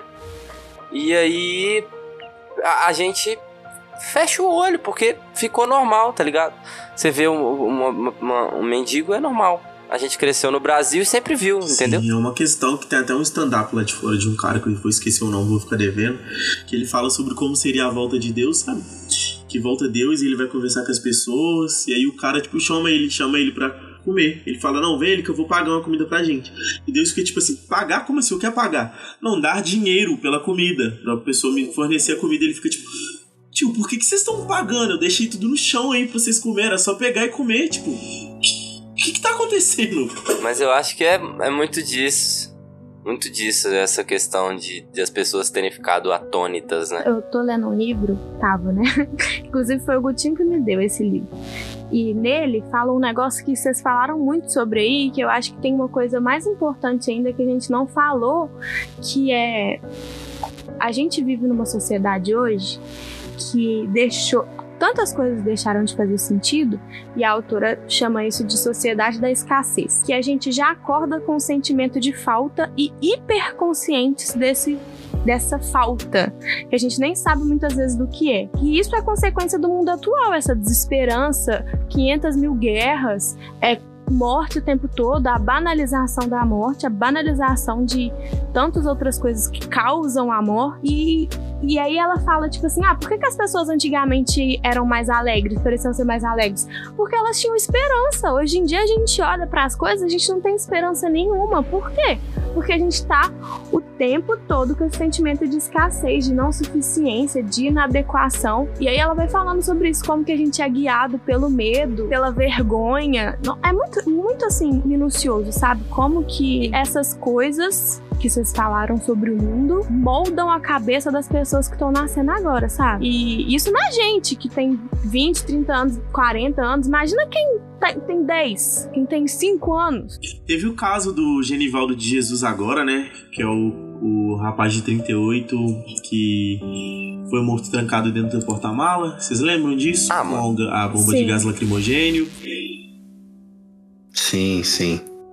E as pessoas compartilham vídeo disso nos stories, tipo, do, do acontecimento mesmo, sabe? Tem tantas outras formas de se conscientizar sobre o que tá acontecendo sem ser mostrar o vídeo pras outras pessoas. Tipo, gente, tem uma pessoa literalmente morrendo ali, sabe? Uma pessoa que é o filho de alguém, o irmão de alguém. E, e tá tudo bem, sabe? Essa pessoa tá morrendo ali, mas tá tudo bem porque ou é pra sua causa, mostrar essa pessoa morrer tá tudo bem porque faz um bem pra sua causa, ou porque você é uma primeira pessoa a mostrar isso. Tipo, perde muito o sentido de, do, do- de vilanidade ali, sabe? Tipo, você sabe quem que é a pessoa errada ali, só que, tipo, qual que é a- a- o senso de se compartilhar alguém morrendo pra se mostrar o tanto que você é contra alguém morrer, sabe? E, tipo, é muito, muito. As pessoas realmente banalizaram a morte mesmo. Tipo, não, não, não, não tô nem aí que essa pessoa está literalmente morrendo. Eu vou compartilhar porque eu quero que as pessoas tomem consciência de como é ruim ser negro, tá ligado? Como é ruim ser preto. É a espetacularização da desgraça, Sim, né, cara, mano? isso é muito triste. É o que Black Mirror mostrou naquele episódio, inclusive, da, da moça que, que cometeu um Sim, crime e tal. E aí. as- isso, e as pessoas vão pra. e fica lá filmando. Faça um parque de diversão sobre. Cara, é, esse episódio aí, é, ele é. Ele, ele causa mais questionamento, porque o crime que ela cometeu, ela foi. Ela foi presa por aquele crime e ela teve que pagar daquela forma, né? Ela virou tipo um, um agente de tortura, vamos dizer assim. É, o crime que ela cometeu foi. Ela esqueceu é, a filha dela no carro enquanto ela estava fazendo compra, sabe? E a filhinha dela acabou morrendo. Não, não é isso não. É, pô. Não, ela é namorada ela- do cara. Ela que filmou o que tava acontecendo. Não, qual que é? Ah, então eu tô confundindo episódio. O Whitebeard é o que eles faziam um parque de diversões pra mulher, onde ela tem que atuar e tudo mais. Não, ela não é que ela tem o que tá atuar, é acontecendo. que ela não sabe o que, que tá acontecendo. Ela literalmente não. É porque, tipo assim, pras Tipo outras pessoas ela tá lá. É né? tipo show de Truman. Ela é o espetáculo. É em si, desse episódio que tá o? Guto tá falando, pô. É. É, mas ele- ela não esquece a criança no É carro sim. e que ela é presa, não. É, Ela cara, é ela é ela fala gente. isso, saca? Ela Quando cometeu, revelam. ela cometeu um crime, igual ele falou, um crime, e aí o, a cadeia dela, a pena dela é aquilo ali. Exato. E isso é, é um questionamento muito cabuloso, Fraga, porque é, aquele episódio ele te coloca numa posição de você sentir pena daquela pessoa. Isso é, um- é uma estratégia de roteiro, até comentei em algumas semanas atrás. Você fica questionando com pena, pena, pena, não, por que, que isso está acontecendo? Aí depois eles te colocam numa posição de julgar ela. Ela tá tendo que merece, ela matou uma pessoa. Aham. E depois eles te colocam numa posição de questionamento de novo, mas precisava disso tudo pra isso que aconteceu, sabe? É... Poxa, esse crime dela precisava disso tudo? É um, é um que tipo de crime que ela cometeu ali, Fraga? É, eu acho que os questionamentos que ele provoca é muito bom nesse, nesse, nesse episódio. é Ele é o exemplo perfeito daquilo que eu tava falando. Que você é jogado no episódio sem entender o que, que tá acontecendo e vai entendendo à medida que o episódio vai acontecendo. Exatamente. Episódio 3, The Very Pulse of the Machine. Não entendi, achei superestimado. Realmente não entendo o que, que acontece nele. É uma viagem de drogas. Eu também não acho, não acho bom, não acho Porra, bom, teve uma não. porrada de gente falando o melhor episódio. Eu fiquei tipo, tipo o quê? Eu, não- eu não vi ninguém falando isso aí, Nossa, eu não. vi muita gente falando isso. O Gaveta falou bastante. Cara, eu gosto desse episódio. Aí, ó. Não, eu Mas gosto também, eu gosto também. Me explica, pra eu entender. Cara, primeiro o traço dele lembra muito o traço que eu gostei lá de pescaria, sabe? Do Exatamente. peixe. É. Eu acho ele muito bom, muito contemplativo, ele leva, ele te carrega. E tanto o texto quanto o comportamento da personagem com ilustração, eu acredito que é uma metáfora sobre a morte mesmo. Ela tá, tá meio que questionando a morte fazendo uma alusão sobre entregando ao mesmo tempo, sabe? Aquele negócio tipo assim, o que, que você tem medo da vida? Você tem medo da morte ou de morrer? Então ela, ela cria é, a metáfora na, na, na vivência dela e se entrega. Ela aceita que ali vai ser o momento dela de, de entregar. Ah, eu fiquei muito chocada, porque eu achei que ela se entregou, se juntou a o que quer que seja aquele lago lá, Hum. sem nem saber o que realmente era aquilo. Tipo, mano, e se, se doer? E se não for isso que você tá pensando? E se. Mas não é isso que é a vida, não? A gente tá se entregando pras coisas sem saber o que, que é. Ah, a gente sabe pelo menos um pouquinho. Você falou igual Ah, o sei. tipo, no fim das contas, criar um filho é só ir e torcer pra não criar um psicopata. É isso. Mano, esse episódio me deu. Esse episódio me lembrou.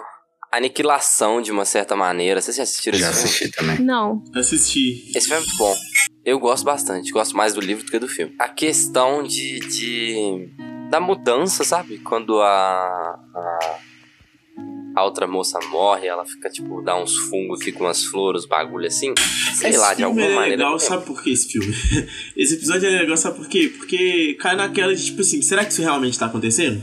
Ou será que é só brisa na mente dela? Essa é a única coisa que eu achei legal É. nesse episódio, de coração. É. Não, você não sabe se tá acontecendo. Não sei, pra e aí mim você não vê que tá acontecendo aí, você. Porra. Sentou. É, não dá pra você saber se realmente tá. É, acontecendo. pra mim né? não ficou nada claro. Não sei o que, que aconteceu. Sentou foi cabuloso. Ah, sei lá, achei meio. Ah, pra mim no final ele ficou claro que ela sentou na cabeça. Não, que ela morreu sim, mas que aquilo era uma alucinação, ou se aquilo realmente era um planeta que é uma máquina, eu não sei. É. Se ele é um planeta, como seria possível ter um bebê com a sua mãe? Ele é esmagaria. Eu. Mas eu não sei se, é- se a gente precisa saber disso, sabe? Eu acho que cada um pode, pode absorver de uma forma. Eu acho que é mais tipo a história, é tipo a luta dela, a aceitação, vamos dizer, essa passagem dela aceitar que ela tá morrendo e a entrega. Eu acho que tudo se, se torna até uma coisa que é interessante nisso. Tudo se torna uma coisa subjetiva para quem vai assistir. para absorver de cada forma, de, de cada é, visualmente de uma, de uma forma, de um jeito. Mas eu acho que é o contexto dela ali é, com ela mesmo, tentando entender a vida e tentando largar a vida para aceitar a morte, Tem sabe? um- Pede pra morrer, mas luta pela vida. Ai, pelo amor de Deus, Dom ele, eu te amo. Eu tenho que falar isso todo episódio.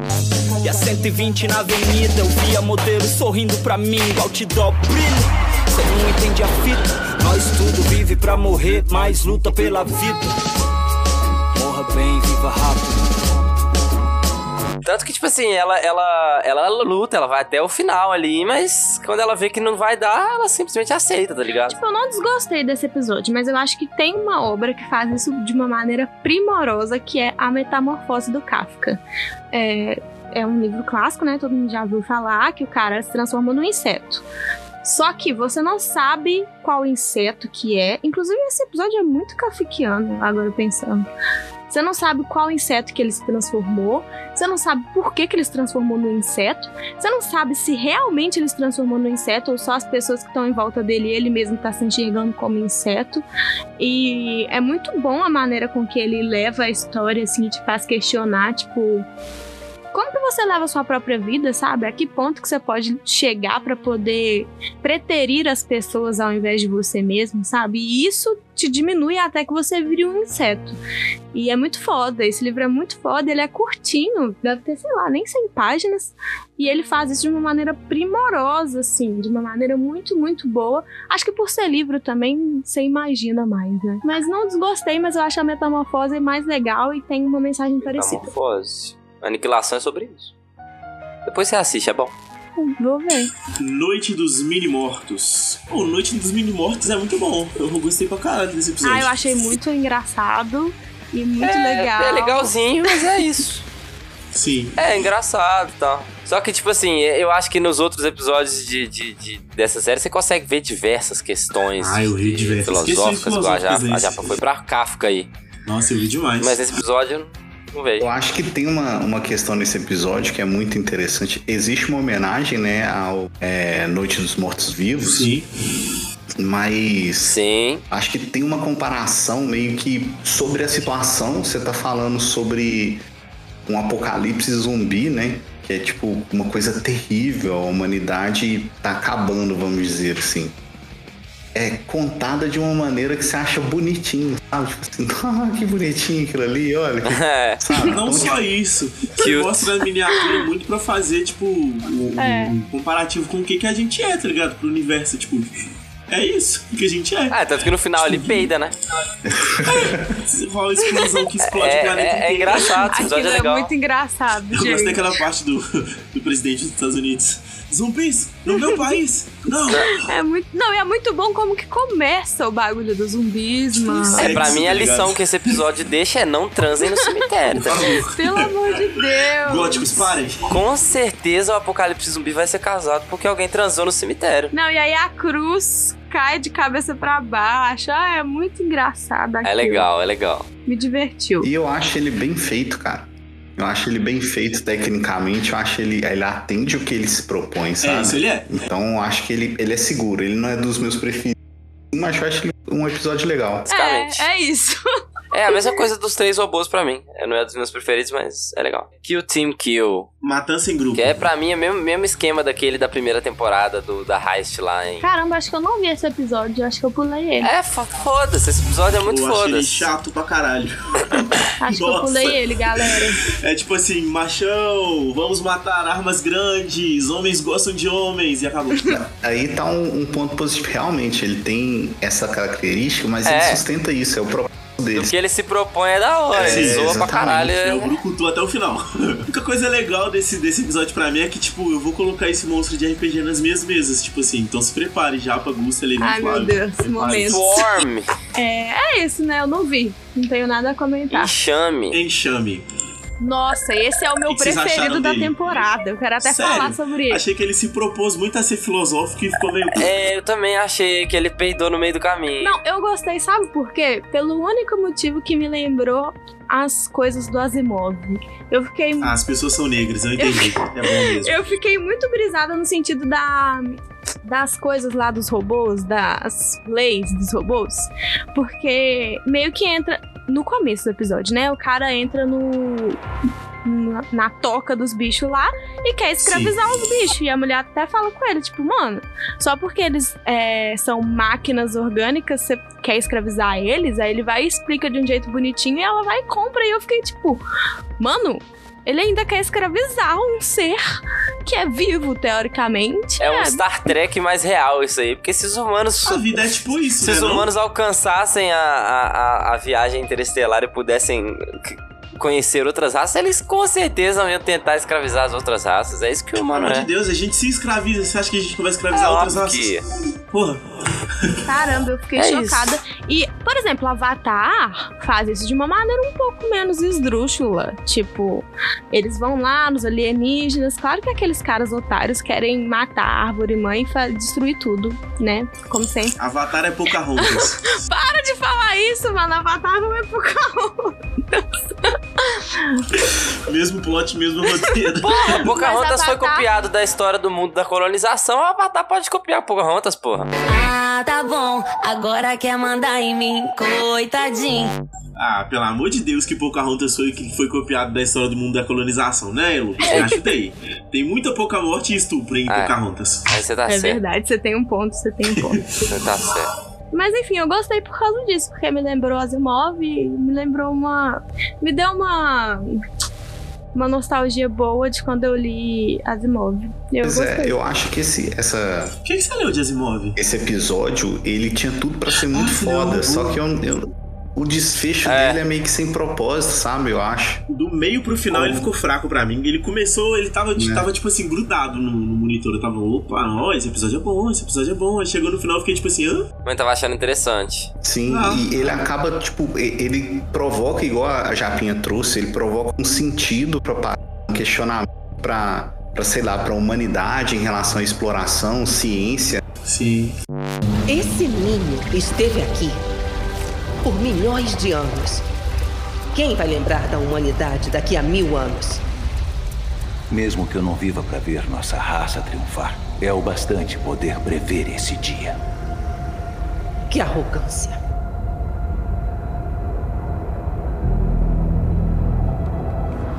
Essas criaturas são primordialmente inocentes, doutor. Não devem se tornar peões de uma luta por poder a anos-luz de distância. Nós só precisamos da informação genética de um ovo. Com isso, podemos ter nossa própria rainha. A prole dela vai construir um novo ninho. Seriam inúteis sem os feromônios do ninho para controlá-los. Hum, veia artificial. Passou pela quarentena no investidor.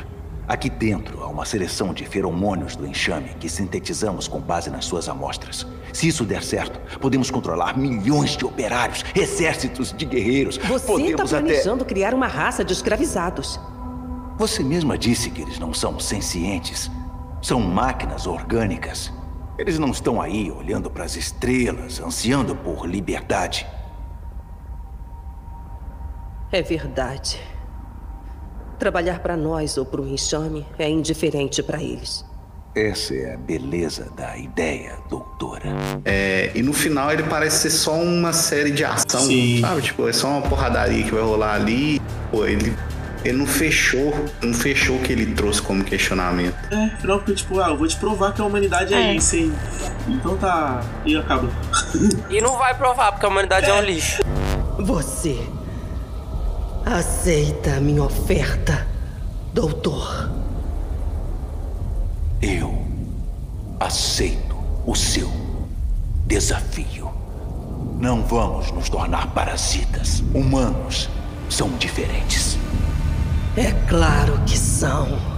É, infelizmente, realmente, ele não vai provar. Mason's Rat. Porra, esse episódio é muito legal. Esse episódio, a trilha sonora eu A amei. trilha sonora é muito boa e a ambientação também é Esse muito legal. episódio é muito legal, cara. A tatu de, de É. adulto, mano. É muito, muito louco, é mano. muito Esse episódio Essa é uma muito bom, mano. Tem menos E será que é no mesmo, no mesmo universo de lixão? Daquele episódio do lixão? Será? Eu fiquei Aquele episódio é legal. Eu achei que você ia perguntar se é no mesmo universo de Ratatouille, cara. Nossa.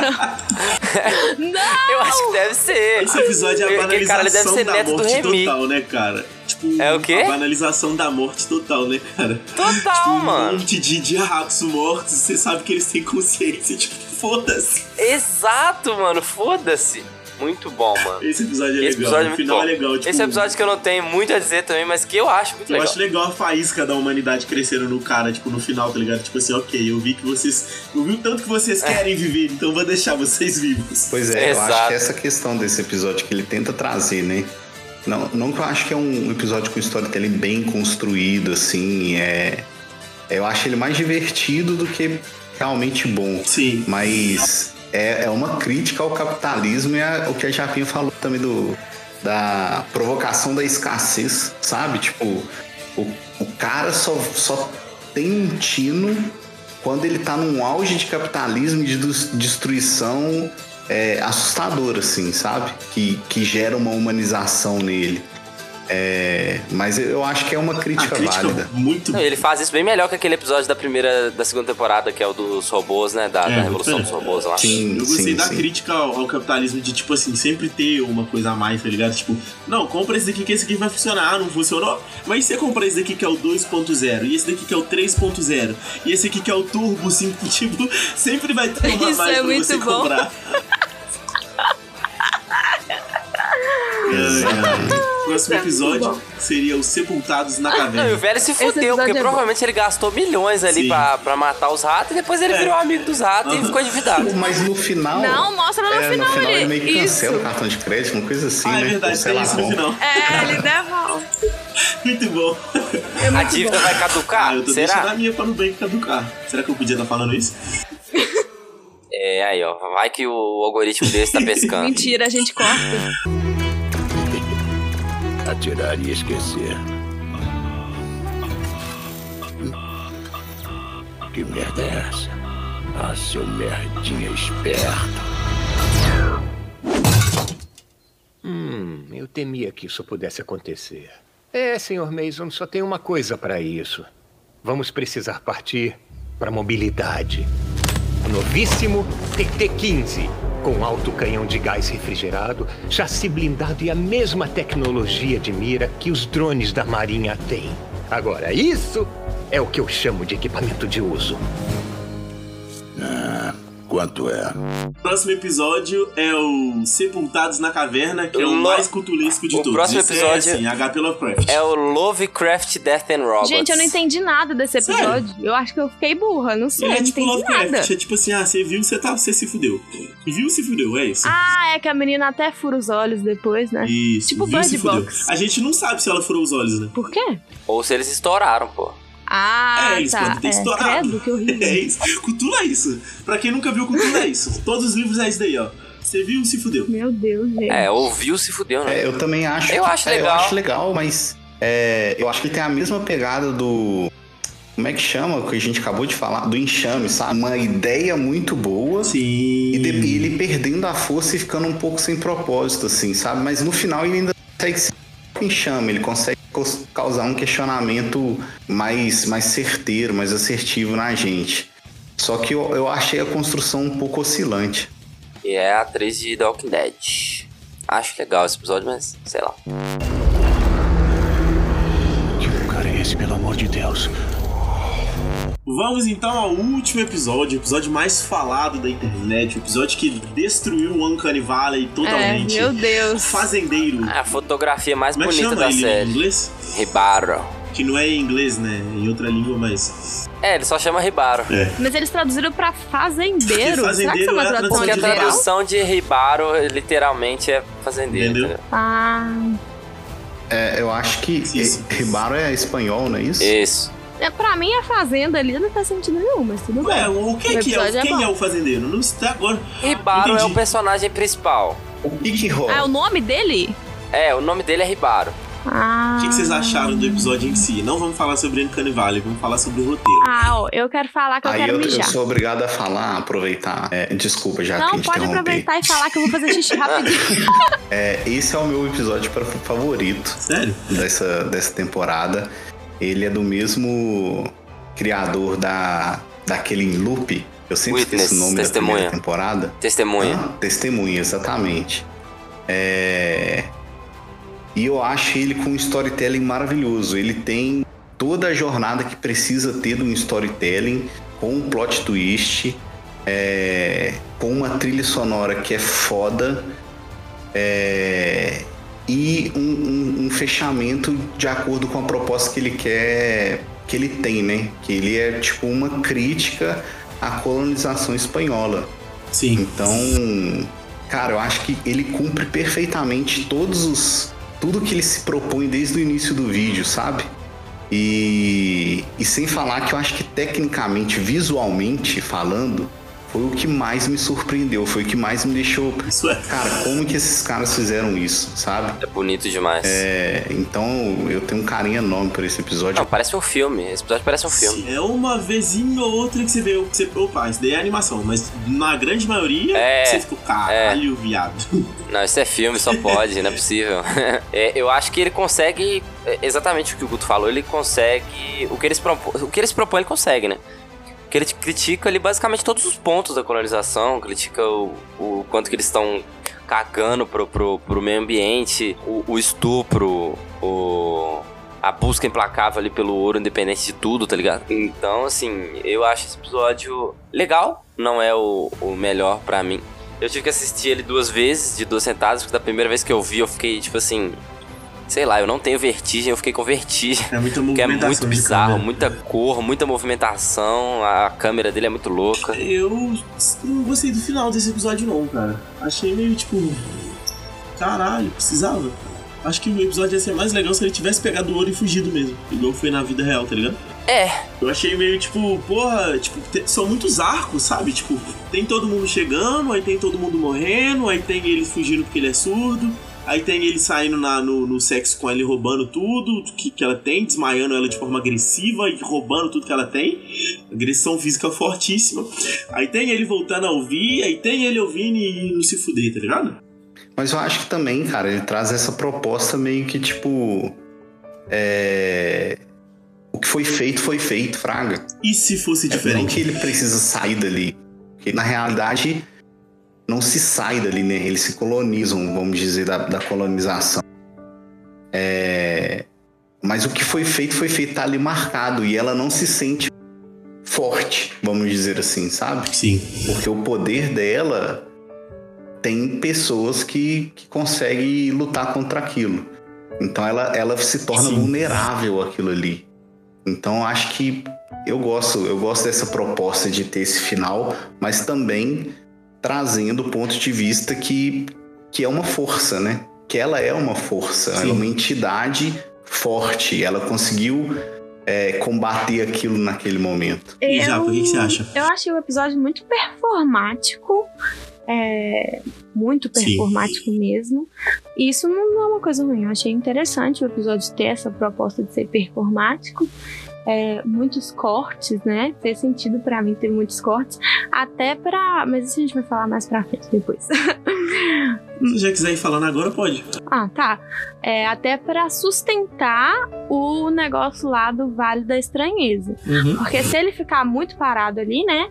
Você vai reparar. E se ele cortar um bilhão de vezes e colocar as coisas em blur Sim. e tal, isso vai dificultar um pouco você reparar. Eu achei isso muito interessante, essa É o que proposta. o Gaveta falou também, né? Sim, achei muito interessante essa proposta do episódio, assim, de fazer isso. É, não é nada novo, não achei nada inovador, igual as pessoas estão falando. Meu Deus, que coisa incrível, nunca antes vista. Não sei, eu não achei. Eu achei. É, ele usou de recursos que já existem para fazer uma coisa diferente, não diria talvez inovadora. É, Gostei da história da sereia, achei interessante a maneira com que, com que é contada. Eu acho que é uma história sobre controle, assim, controle e talvez identidade. Achei interessante, não é meu preferido, mas achei bem interessante. Um ponto que, que, a, que a Japa trouxe, a gente sempre vê filmes é, aproveitando de tecnologias e artifícios que nem sempre é, faz parte da linguagem, faz parte do propósito, mas como uma solução. Tá certo, né? É, a, gente, a gente tem que encontrar soluções para um problema. Por exemplo, Game of Thrones, é, na última batalha, eles tiveram um problema com o orçamento e achou uma solução de fa- escuro. para poder ter uma é, para passar a grandeza que eles precisavam passar naquele momento sem prejudicar com a falta de orçamento. Aquilo não era o propósito da linguagem, não era o propósito do, do vídeo, assim, sabe? É igual as tecnologias 3D quando você vai vendo. Você vê que o filme, é, seja Alice, foram os que eu vi né, no cinema, Alice, Três Mosqueteiros, é, Besouro Verde, que você vê que não tem nada a ver, não tem uma conexão com a tecnologia, não faz parte da experiência e da linguagem. Eles colocam aquilo simplesmente para gerar um tipo de experiência. É, nesse vídeo, por mais que tenha essa esse artifício de ter cenas rápidas, é, o blur né, nas, nas bordas, direcionando um pouco, é, ele é muito da linguagem, do propósito do vídeo. Então você não vê que aquilo foi tipo assim, uma solução para algum problema ou uma solução para é, agregar um pouco naquela técnica. Ela é simplesmente a linguagem que combina, claro, igual a, a Japim falou, em você não achar, não ficar incomodado com o Vale da Beleza, é, que é tipo quando você percebe a animação, né, e fica e causa um incômodo. Então eu acho que isso agrega muito no tipo de do, do, do produto, né, do audiovisual. Quando você tem algo que faz sentido com a linguagem, que é da linguagem, aí ganha demais, cara. Sim, pra quem não sabe o que é a Vale da Estranheza, é o trailer de. Vocês viram a série já? Ah, pra é ver se ficou verdade, daquele foi jeito? ruim, pelo amor de Deus. Acho que não saiu ainda não. Não saiu, não? Ah. Não. Mas eles já, já deram uma. Da mulher Fizeram a mesma Hulk coisa que o saiu? Sonic, né? Quando viram que deu merda, Ah, tá. mudaram. Pois É porque quando a gente passa pro, pro, pro cara do trailer também, não tá totalmente pronto, né, ainda bagulho. também tá boto fé ligado? que vai Eles melhorar. falaram. Teve alguma coisa que. Teve algum momento que o Guto falou que lá atrás que tinha um episódio na terceira temporada que era o preferido dele, que ele ia fazer uma conexão, Ah, é. só que eu não lembro agora o que que era. É esse. É, O Fazendeiro, ele é o, o episódio é, que eu mais gosto dessa temporada, assim. Eu ainda não, não consigo colocar ele entre tal- o o melhor de toda a série. Mas ele é do mesmo diretor de A Testemunha lá. Ah, tá, verdade, era isso que você ia falar, tá certo. Ah, legal. Ele tem uma identidadezinha ali que eu acho que ele ganhou demais. É, dá pra perceber que, que tem uma, uma semelhança. Tá vendo, gente? A gente promete e a gente entrega, tá bom? Desta- Eu só queria destacar a fotografia desse episódio mesmo, que pra mim é, é o ponto fora da curva, assim, da série mesmo. A água é também, tudo porra, perfeito. é. Porra. Fotografia, É, direção não, de é- arte, visualmente é o tudo, episódio mais bonito da série pra mim, assim. Não tem Roteiro mais ou como. menos, mas de resto, tudo que é visual É. me pegou demais, tá É doido? bem teatral, né? A Japa falou que é bem performático. Eu acho. É, é muito teatral. dá pra você, consegue ver uma peça direitinho ali, né? Sim, É. tanto a dança dela quanto a dança deles, tá É. ligado? Muito, cara. Eu, eu, eu pagaria pra assistir esse. Ah, eu gostaria de essa ver também. Achei vacilo os cavalos terem ido pro saco também, tá ligado? Não tinha nada a ver ali, os caras eram escravos. É, foda. Mas é, que eu, é isso que eu falei do, do, do, do- da colonização, que fuderam tudo, e eles estavam um pouco se fudendo pra isso, entendeu? Tadinho dos cavalos, cara. E os, os cavalos estão no, no, no, no- no pote aí, filho, se fuderam junto. Aquela hora que o, o rio é poluído, sabe? Ah, esse episódio é doido, esse episódio é muito doido.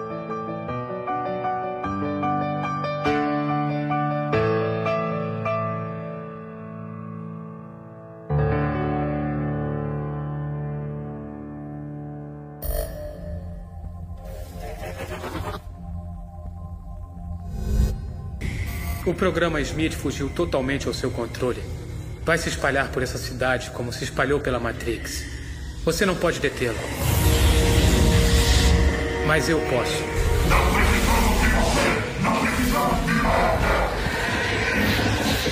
Se isso é verdade, então eu cometi um erro e você deve me matar.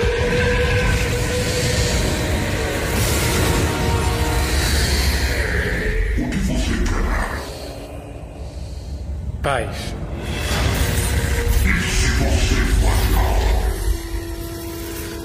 Não falharei.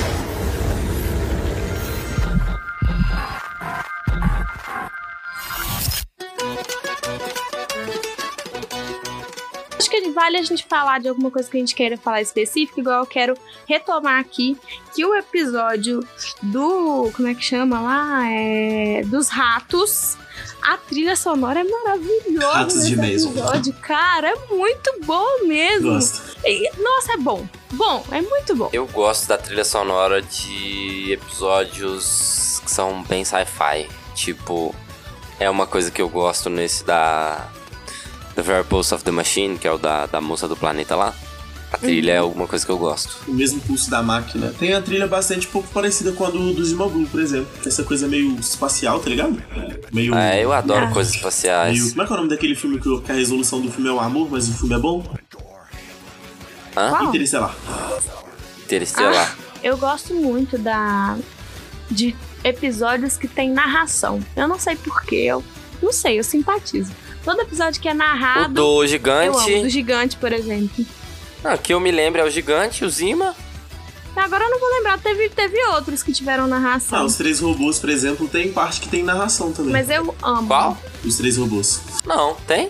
Tem. Não sei, talvez seja. Tô lembrado Eu- igual agora. Quando tem a voz do próprio personagem também e o personagem não está falando, eu gosto muito também. Não sei explicar porquê, mas não sei, eu, eu- parece que eu entro Ah, o mais que em tem narração é muito bom é o lixão, por exemplo. O lixão. Esse daí também é muito a bom. gente nem falou desse episódio, esse episódio é É legal. divertido esse episódio. citou ele. É, eu acho ele bem legal. É divertido. Acho que o Urgut também tem narração, né? Ah, é. Ah, é verdade. O Gucci é tudo O narração. Ruth é engraçado. Vocês falaram O que não do gostam, Hitler também tem, Ah, né? eu falei que eu gosto. O do, falei que eu não gosto do Hitler. Ah, é o Hitler. Eu gostei da animação do do Hitler. Eu A achei ela animação bem é legal, mas o resto era Ah, legal. diferente, bem diferente, também é bem o Vale legal. da Estranheza, eu acho que, assim, não me trouxe nenhum episódio me, me levou pro Vale da Estranheza, mas muitos episódios me, me lembraram a estética de jogos, jogos novos, assim, sabe? Sim. Pra mim, conversou muito Na ali, não primeira sei se foi temporada aquilo lá proposital. lembra muito o, o- na Fenda de Áquila. Não, a Ah, Fenda de tá. Áquila. Achei que, achei que você ia falar do Nó. Shapeshifter. Esse episódio é muito bom também, eu, eu gosto bastante, ninguém falou sobre. Você falou. Ah, não, Shapeshifter. Não, do Shapeshifter não, que é o do, Ah, dos tá. lobisomem lá, Ele é que é o legal, que você ele é falou legal. do. Ele é legal. É o que você falou do trailer, né? Que você, Sim. que você- que você- do trailer não, que você viu cena do episódio, alguma coisa assim, achou doido. Esse episódio é legal, tipo, tanto que não importa a força que você tem quando você tá indo contra uma nação, tá ligado? Tipo, os caras, tipo, viram lobo e destrói o outro no soco e se cura, e o cara ainda tá servindo no exército. tipo assim, foda-se. Exatamente. Cara, até tem um, tem um filme que eu fico pensando nisso sobre. Ah, eu não vou lembrar o nome do filme. Alguma coisa Blood. Foi um dos últimos filmes do. Do, do ator que fez Pantera Negra, da Netflix. Ah, é o Esquadrão Blood. Isso. É Esquadrão? É. Mas é alguma coisa assim. É, Ele conta a Destacamento história... Blood. Isso, boa. É a história, tipo, da, de um grupo de amigos pretos que foram pra guerra do Vietnã. E é uma guerra que não fazia sentido, né? É, principalmente pra comunidade preta. E enquanto eles estiveram no Vietnã, o Martin Luther King e isso foi usado pelo vietnamitas para poder desmotivar os pretos. Aham. Saca? Genial. Porque era uma, uma comunidade, vamos dizer assim, dentro de um país que ela era usada para o país simplesmente para a guerra, que ela ia voltar para o país e continuar sendo marginalizada. Eu acho que isso traz nesse episódio também, tipo, essa questão de é, você não pertencer, mas pode ser uma, é, uma arma útil para mim. Exatamente. Então, enquanto você for útil para mim, eu vou te ter aqui do meu lado, sabe? Ou sobre o Isaiah Bradley também, lá da série do, do Capitão América, tá ligado? Tipo, você serviu, você foi, tipo. A gente testou o herói nacional em você, tá ligado? Só que você não vai ser o nosso herói nacional, porque você não se parece com um americano. Tipo, porra, muito foda. Pô, mas eu achei muito, muito foda isso que o Guto falou. Não tinha feito esse paralelo antes e, e, eu achei muito da hora. Que esse bagulho do filme é muito louco, mano. E é a mesma coisa que acontece na, na série, né? Que o. Os soldados, os soldados tipo, humanos ficam escrotizando os soldados lobisomens, tal, os Zoe, o caralho. E é bem isso, né? Tipo, na hora que você tá precisando de, de, de, de soldado ali, foda-se, o cara é viado, se o cara é trans, se o cara é drogado, se o cara é preto, se o cara é branco, você quer número pro seu exército ali, tá Se ligado? você vai ajudar no esforço de guerra, venha. E, e- e, tipo assim, e depois foda-se, deixa a pessoa se fuder ali sem nada, tá ligado? Sim. É um mínimo triste. Tem isso que acontece em guerras em geral.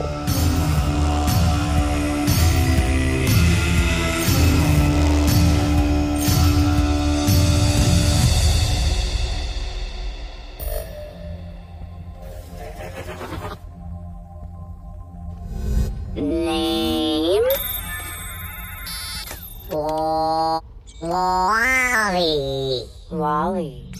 Oh. Wally. Eve. Eve. Eve. Eve, -ah. Eve. Eve. Eve, Eva. Eve. Eve.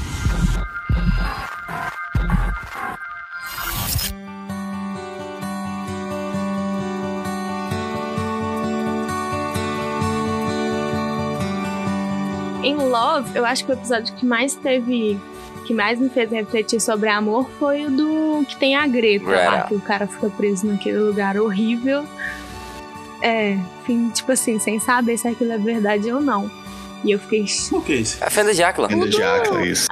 Ah! Nossa, sabe qual que me pegou muito nesse Parada de Amor? O do. dessa última temporada?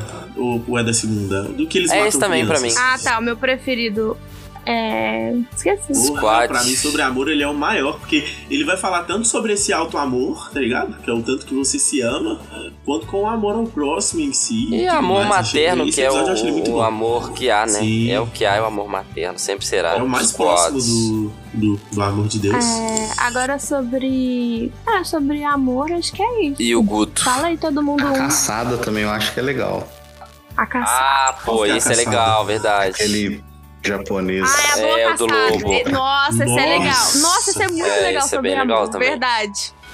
Isso fala bastante, é verdade. Nossa. É verdade, a é gente falou verdade, pouco é sobre esse verdade. episódio. hein? Nossa, é muito lindo como que aquele cara como ajuda. menção honrosa. Muito bom esse, esse, esse episódio é muito bom. Aquela amizade ali, pelo amor de Deus, a amizade do pop mesmo. Porra. Não, e ele é agressivo, tá ligado? A hora que, que eles estão fazendo mal pra ela é um, um bagulho agressivo. E, tipo, ela se sentir vulnerável, sendo que ela é um. que ela já foi um ser mágico, tá ligado? Tipo, ela já teve força, ela já teve tudo, mas por conta dos humanos ela perdeu tudo. E esses mesmos humanos vão fazer questão de lembrar pra ela agora que ela não tem nada e que ela não é nada. Esse episódio pra Muito mim foi o que me pegou mais com robôs. Quando eu vi que, o que, que ela tinha virado, mano, eu chorei. Simplesmente. Muito doido, né? Eu chorei. É isso. Muito. Do nada ela vira Tube no Yoko. E ele tem essa, é, essa característica bem oriental, né, cara? Que É, é bem fábula mesmo, é, traz o, o conto mesmo, É. assim. Ele é, eu acho que eu gosto bem. E ele traz muito isso que a Japa gosta, do personagem tá falando, mas a boca dele não tá se movendo, tá ligado? Ele tá narrando Boa, a isso história. mesmo. É, eu gosto disso. Não sei explicar porquê.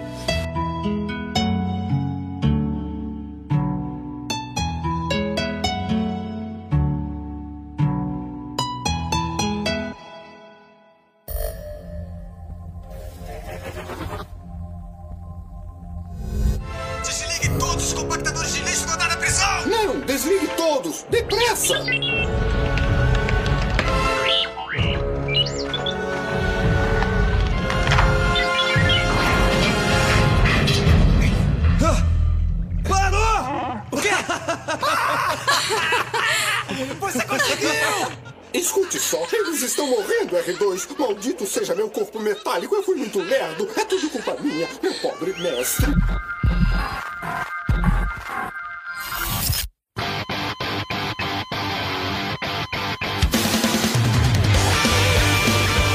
O Death, né, que tem de morte, tipo assim, tirando o, o segundo episódio, Viagem Ruim, né, que porra, isso tem morte. Porra! Porra!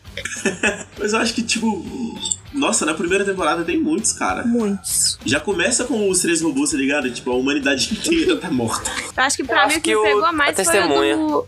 Nossa, a te... Nossa, a testemunha, sim. Pra mim é testemunha que é aquela morte cíclica, né? Sabe qual que me pegou bastante nisso daí sobre morte? Proteção contra alienígenas. Ah, Vocês é o filme inteiro achando verdade. que eles invadiram o planeta Terra, tá ligado? E eles que estão vindo aqui matar a gente, esses invasores estão querendo matar a gente, estão invadindo nossas terras. Aí você vê que, tipo, a gente é o invasor em outras. Tipo, é óbvio que a gente que é o invasor, tá ligado? A gente sempre é o invasor, mano. É o que a gente falou do Swarm, né? Muito bom, muito bom. A gente é o alienígena. Exatamente. Até, ô, véi, esse, esse episódio é muito louco, cara. A testemunha é muito louco. Eu queria trazer uma outra perspectiva em relação à morte, porque a gente.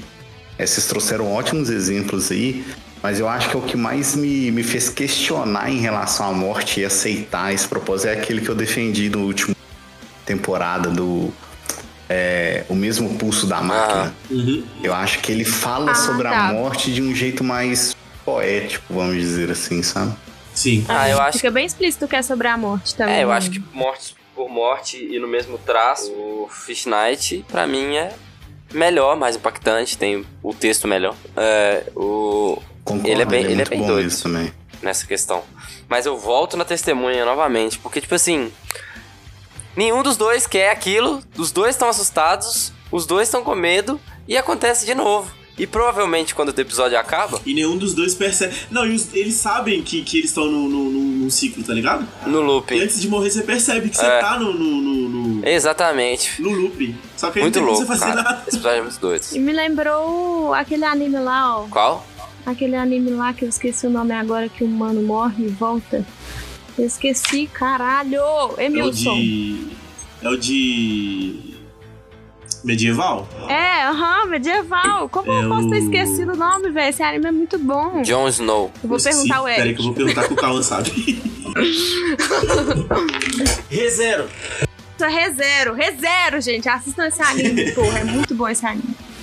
É, Ele é legal mesmo. Mas o, o que mais me pegou sobre morte, velho, assim, tenho certeza que vocês vão achar ridículo, mas foi o atendimento automático ao cliente. Porque eu fiquei assim, mano, isso daí, isso daí vai acontecer uma hora no, no mundo que a gente tá hoje, não muito no futuro muito longe, não.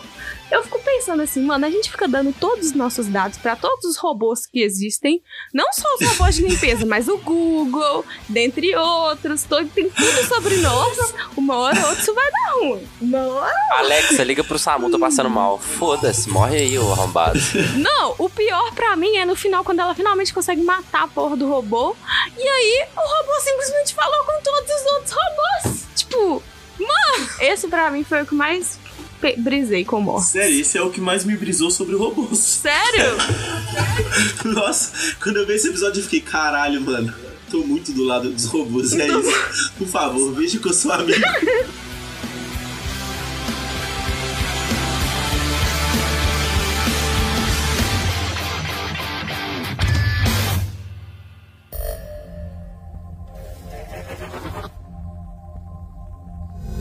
Sheldon, se você fosse um robô e eu soubesse e você não. Gostaria que eu contasse? Depende muito. Quando eu souber que eu sou um robô, eu vou conseguir lidar com isso? Talvez, embora a história da ficção científica diga o contrário. Tá bem. Ah, deixa eu perguntar uma coisa. Quando eu souber que eu sou um robô, eu estarei sujeito às três leis da robótica de Asimov? Pode estar sujeito a elas agora mesmo. É mesmo. Já fez algum mal a um ser humano ou por omissão permitiu que um ser humano sofresse algum mal? Claro que não. Já fez mal a si mesmo ou se permitiu sofrer algum mal, exceto em casos quando um ser humano estivesse em perigo? Bom, não. Tem pinta de robô. O que tá acontecendo? Estamos sem internet há meia hora. E o Sheldon pode ser um robô.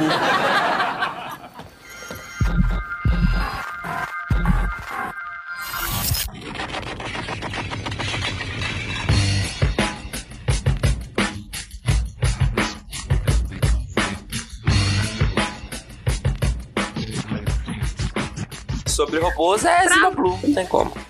É, pra mim também é Zima Blue.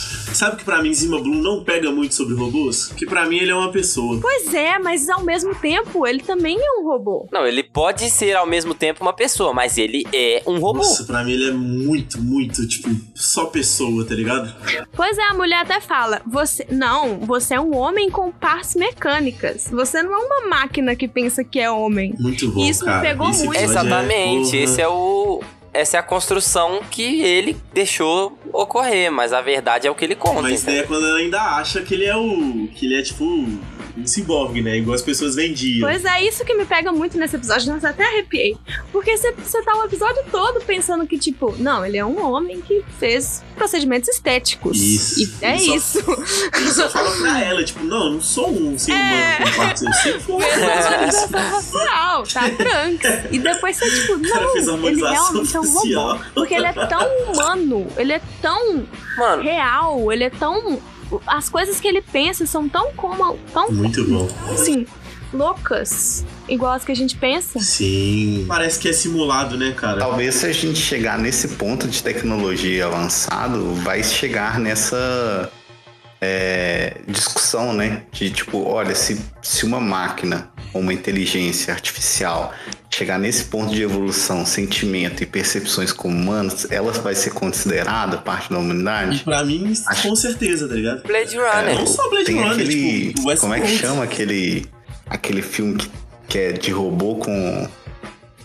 Ah, o Homem Bicentenário. Ah, eu anotei O isso. final do filme é um Nossa. julgamento dele querendo ser aceito como homem, né? Eu anotei sobre isso porque, véi, nessa série não teve nenhum episódio que teve essa discussão do homem bicentenário. Sim. Eu fiquei esperando isso, porque esse filme é muito bom, velho. Ele traz discussões muito boas, igual Será a que é porque falou. já não foi, tipo, muito bem utilizado, tá ligado? É igual o Emilson falou do, do Westworld aí, pra mim, tá- pra ele é Westworld, pra mim é Blade Runner, tá ligado? Tanto que o, o título do, do, do, do Blade Runner, do livro que originou o Blade Runner é Androides sonham com ovelhas elétricas. Hum, é tipo o Ghost in the Shell também, né? Muito bom. Pra quem viu O cara tá no questionamento ali, tipo, porra, será que eu sou um robô, maluco? Isso aí, isso eu acho que é a chave E do medo, né, quando avança a tecnologia. Sim. Eu acho que é. por isso eu acho que robô pra mim eu vou trazer ainda a, para além da fenda de Áquila. Porque a gente pensar numa inteligência artificial, é, talvez até alienígena, que possa provocar uma simulação é, tipo a Wanda pra, pra você, saca? De realidade, isso é muito assustador, cara. Eu acho, eu fico muito assustador com essa possibilidade tecnológica, sabe? eu não pesquei esse. esse. Essa. essa personagem como robô, Nossa, não. mas eu é. acho que. É. A quem? A, a do Feda de Eu acho que ela é só um alienzão. Ca... também não É, a aranha não. Mim cabulosa é lá. tipo um bichão mesmo. É, ela é um bichão tipo Wanda, ela Mas eu acho falou. que ela tem um avanço tecnológico ali de inteligência artificial, saca? Você acha? Eu acho. Como é que ela fez aquela simulação que ele tá vendo? Ué, gente, Wanda. Sei lá, é isso que a. Wanda faz, sei, porra. Eu não sei, eu sempre fiquei igual eu falei, eu fiquei brisando, caçando os robôs nos episódios, né? Porra, eu Então, nunca achei que ela era robô. Agora que vocês falaram que talvez eu vou rever Não, pensar. não consigo. Mas eu, isso eu fui pesquisar pra ver a imagem do Alien pra ver se tinha alguma coisa de robô. Mano, essa Parece essa uma mulher, episódio, né? na hora que ela Né, sai velho? da sombra assim, e a figura humana, é, mano. E aí é depois muito ela. Puta que Parabéns. pariu, velho. Esse É muito episódio é muito esse louco, episódio, tá mano. doido. Muito louco. Bateu uma salva de palma aqui pro profissional. Nossa, bem construído demais, mano. Tá maluco. Mas eu, eu nem sei se o Guto chegou a concluir o raciocínio dele. Não, eu Desculpa. cheguei sim, cara, porque eu acho que é, é uma parte que de avanço tecnológico que, que dá uma assustada, né? É, a, gente, a gente fala muito sobre robô propriamente dito, a personificação de um robô, um item robô. Mas a gente avança tanto com inteligência artificial que é igual aquele filme, né? Her, nossa, esse filme é maravilhoso. que vai criando uma humanidade em cima de uma inteligência artificial e você vai gerando uma, uma conclusão em relação a isso.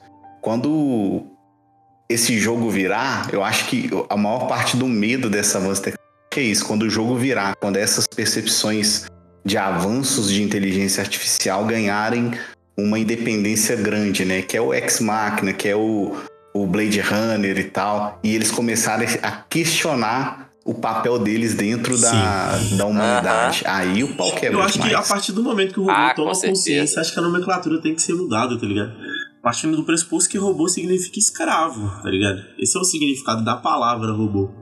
Quem leu. É, isso é, é um bom, é um, bom- um bom levantamento. Eu espero não estar vivo pra ver isso acontecer. Nossa, eu então, espero assim. muito estar vivo pra ver isso acontecer. Meu Deus do céu, eu quero estar muito por dentro dessas discussões. Vou estar, não vou, mas eu gostaria bastante. Mas eu acho que essa série traz um questionamento muito bom também de de não ser um robô literalmente no que se, né, no físico ali do robô, mas tipo, se a gente tá virando robô também em algum momento, sabe? Sim. Tipo, porra, igual quando o cara mata criancinhas lá que ele começa a se questionar. Tipo, por que eu tô fazendo essa porra, sabe? Eu tô tão envolvido no sistema que eu virei um robô do sistema. Você tá só seguindo a programação. E é bizarro isso também. E, sei lá, Eu acho isso um bom questionamento pra gente pensar na nossa vida mesmo. O Lucas falou sobre o nome do livro, né? Que é Será se robôs sonham com ovelhas elétricas? Isso lembra Será um se robôs do... sonham com ovelhas elétricas? Não é isso, não? Muito bom. Qual que é? Android sonha com ovelhas elétricas, porra. Ah, foda-se. Aí tem o, o, o Mas, do pô, o, no- o nome devia ser esse, cara. Eu espero muito que a Aleph relance com esse nome, caralho. Petição. Eu acho que muito o, o autor pensou. Ele leu, com certeza, ele leu Asimov, né? Todo mundo que escreve sobre robótica deve ter lido Asimov. E o Asimov tem aquele livro, né? O Robô, que é uma coletânea de contos. E naquela coletânea de contos. Não entra! E naquela coletânea de contos tem um conto que chama Sonhos de Robô, tá ligado? Não sei se tá nessa coletânea na real, mas ele tem um conto que chama Sonhos de Robô. Que é o robô contando pra. Pra doutora lá? pra psicopedagoga lá, né? Psicopedagoga não, psico. Psiquiatra, sei coisa, lá, de não lembro. robôs. Psicóloga de robôs. Robô psicóloga. Esse é doido, hein? Psicóloga. Do eu robô que você fala? É, do tanto que ele tá sonhando. Ele fala sobre os Muito sonhos que ele louco. tá tendo. E que ele sonha que, tipo, que ele. que ele é um. que ele tá sendo escravizado e que não sei o que. E que os, os, os irmãos dele estão cansados. E no final ele fala, e todos os robôs estão olhando pra um homem. Só que esse homem não é. não é. E a- aí a, a Susan Calvin pergunta: E quem é esse homem? E ele fala, eu, Susan Calvin, eu sou esse homem.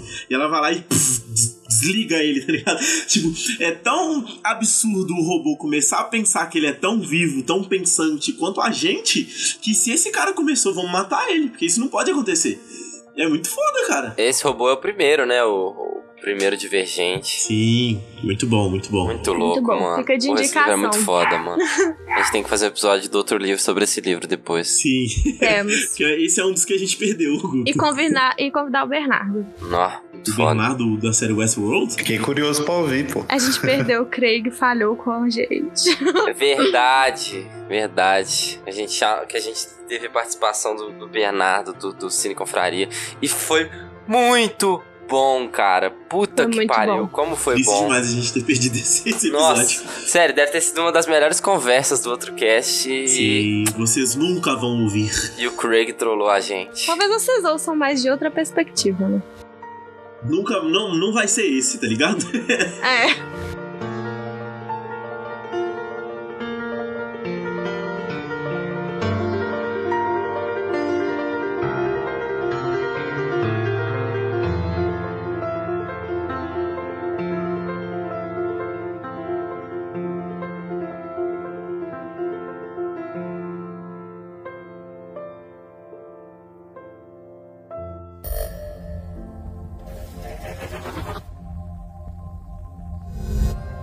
Sonhos de robô. Elvex. A cabeça do robô voltou-se suavemente na sua direção. Sim, doutora Calvin. Como sabe que esteve sonhando, Elvex? Acontece à noite, quando está tudo escuro, doutora Calvin. E de repente surge uma luz, embora eu não consiga ver de onde ela vem. Passo a ver coisas que não têm conexão com aquilo que concebo como a realidade. Ouço coisas, tenho reações estranhas.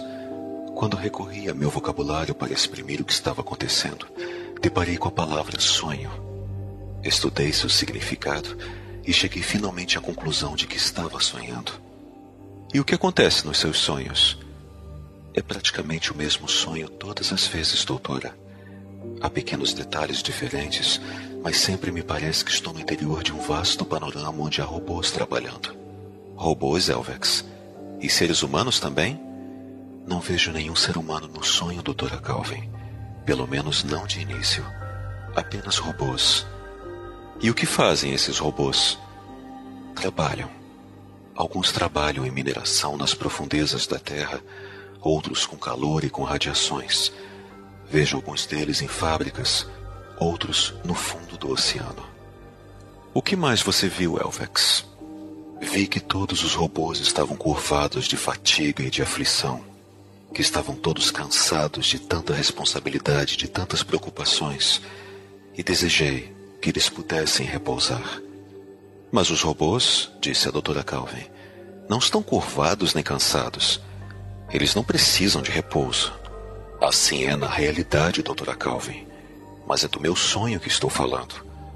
No meu sonho, parecia-me que os robôs deviam proteger sua própria existência. Está citando a terceira lei da robótica? Sim, doutora Calvin. Mas você a citou de forma incompleta. A terceira lei diz: um robô deve proteger sua própria existência na medida em que essa proteção não entre em conflito com a primeira lei e a segunda lei. Sim, doutora Calvin. Assim é a terceira lei na realidade, mas no meu sonho, a lei se concluía na palavra existência. Não havia qualquer menção à primeira lei ou à segunda lei. No entanto, ambas existem, Elvex.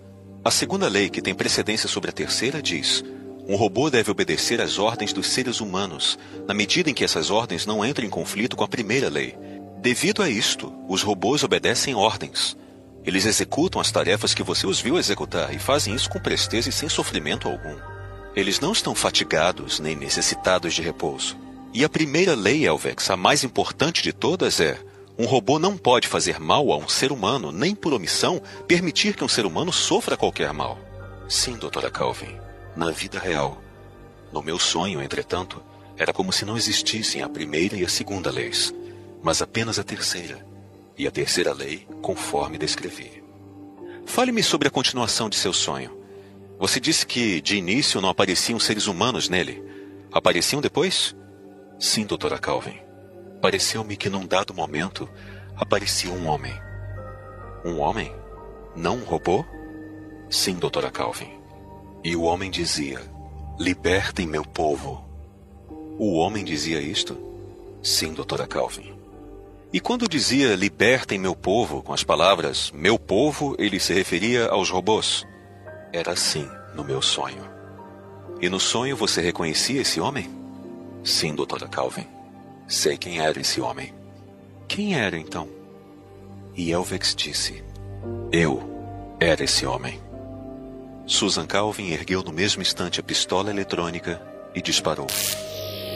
Elvex deixou de existir.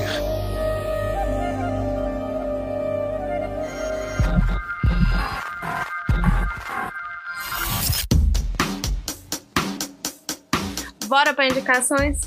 Galera, pra quem não ouviu o outro cast, tá caindo aqui de paraquedas. No final de todo episódio, a gente indica alguma coisa que a gente acha legal, simples assim, e é isso. Vou começar. Vai lá. Homem branco cis começando como sempre. Trazendo aí o que o, o nosso querido Guto. Não, pera aí. Trazendo não, né, porra?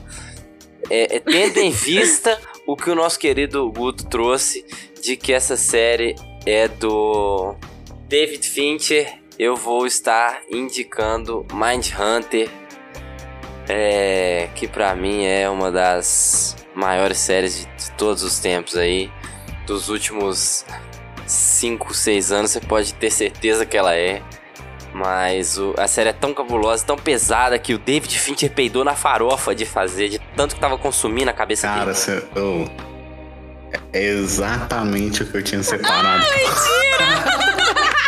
Mentira! Mentira! Mas que bom que vocês conhecem. indicação dupla, indicação dupla. Pô, eu sou fãzaço da série. Não. É uma pena de não ter a terceira temporada mesmo. É, meu sonho era ele abandonar tudo que ele tá fazendo pra poder se dedicar a isso. Porque, porra, eu imagino o custo que deve ser psicologicamente pra você ficar pesquisando isso também, tá ligado? Você tá louco, tá louco. Mas é isso, minha indicação aí, Mind Hunter, assistam, tem só duas temporadas, infelizmente. Espero que a Netflix e o David Fincher queiram fazer outra, se não algum outro canal aí, de preferência a HBO, que tem a régua alta, né? Compre, sei lá, que continue boa. Por favor, volta, faz David Fincher. Pelo amor de Deus, cara. Nunca te pedi nada. Nunca te pedi nada. Ó, gente, eu não sei o que eu vou indicar ainda, porque eu tô entre duas coisas. Mas são duas coisas que eu quero que os meninos topem falar ainda nesse podcast. Mas hoje não pode roubar, hoje é só um. Hoje é só um. Então, eu vou citar aqui. Foi só no episódio da volta que podia fazer 35 indicações. Pois é. Triste. Não, o episódio todo foi sobre indicações, né? Uhum. Mas eu vou indicar aqui o Ex Machina, que eu falei sobre, né, nesse episódio. Que é um, um filme, assim, gente, impecável. Fotografia impecável. Direção de arte impecável. É com Oscar Isaac, não é? Não sei o nome das pessoas, não, amigo. Isso, é com ele, é muito bom. Direção de arte impecável. E tem o famoso teste de Turing, ou sei lá como que pronuncia essa coisa aí. É isso mesmo. É, É que a assim gente mesmo. nem falou aqui, né? Que é um teste pra você saber se uma máquina é realmente uma máquina. E nesse filme, tudo começa com esse teste e é tipo assim. Muito louco como que as coisas escalam num nível absurdo, assim, sabe? Tem uma cena, não vou dar spoiler aqui, mas tem uma cena sobre esse questionamento de será se eu sou robô nesse filme que é muito foda. Nossa, tem, tem robô nesse filme. Mano, é isso. Assista esse filme. Não quero dar spoiler. Vocês gostam disso, assistam Westworld também, cara. A primeira temporada é muito boa. Tem um momento que você começa a pensar que todo mundo é robô. Você fala, foda-se, todo mundo é robô.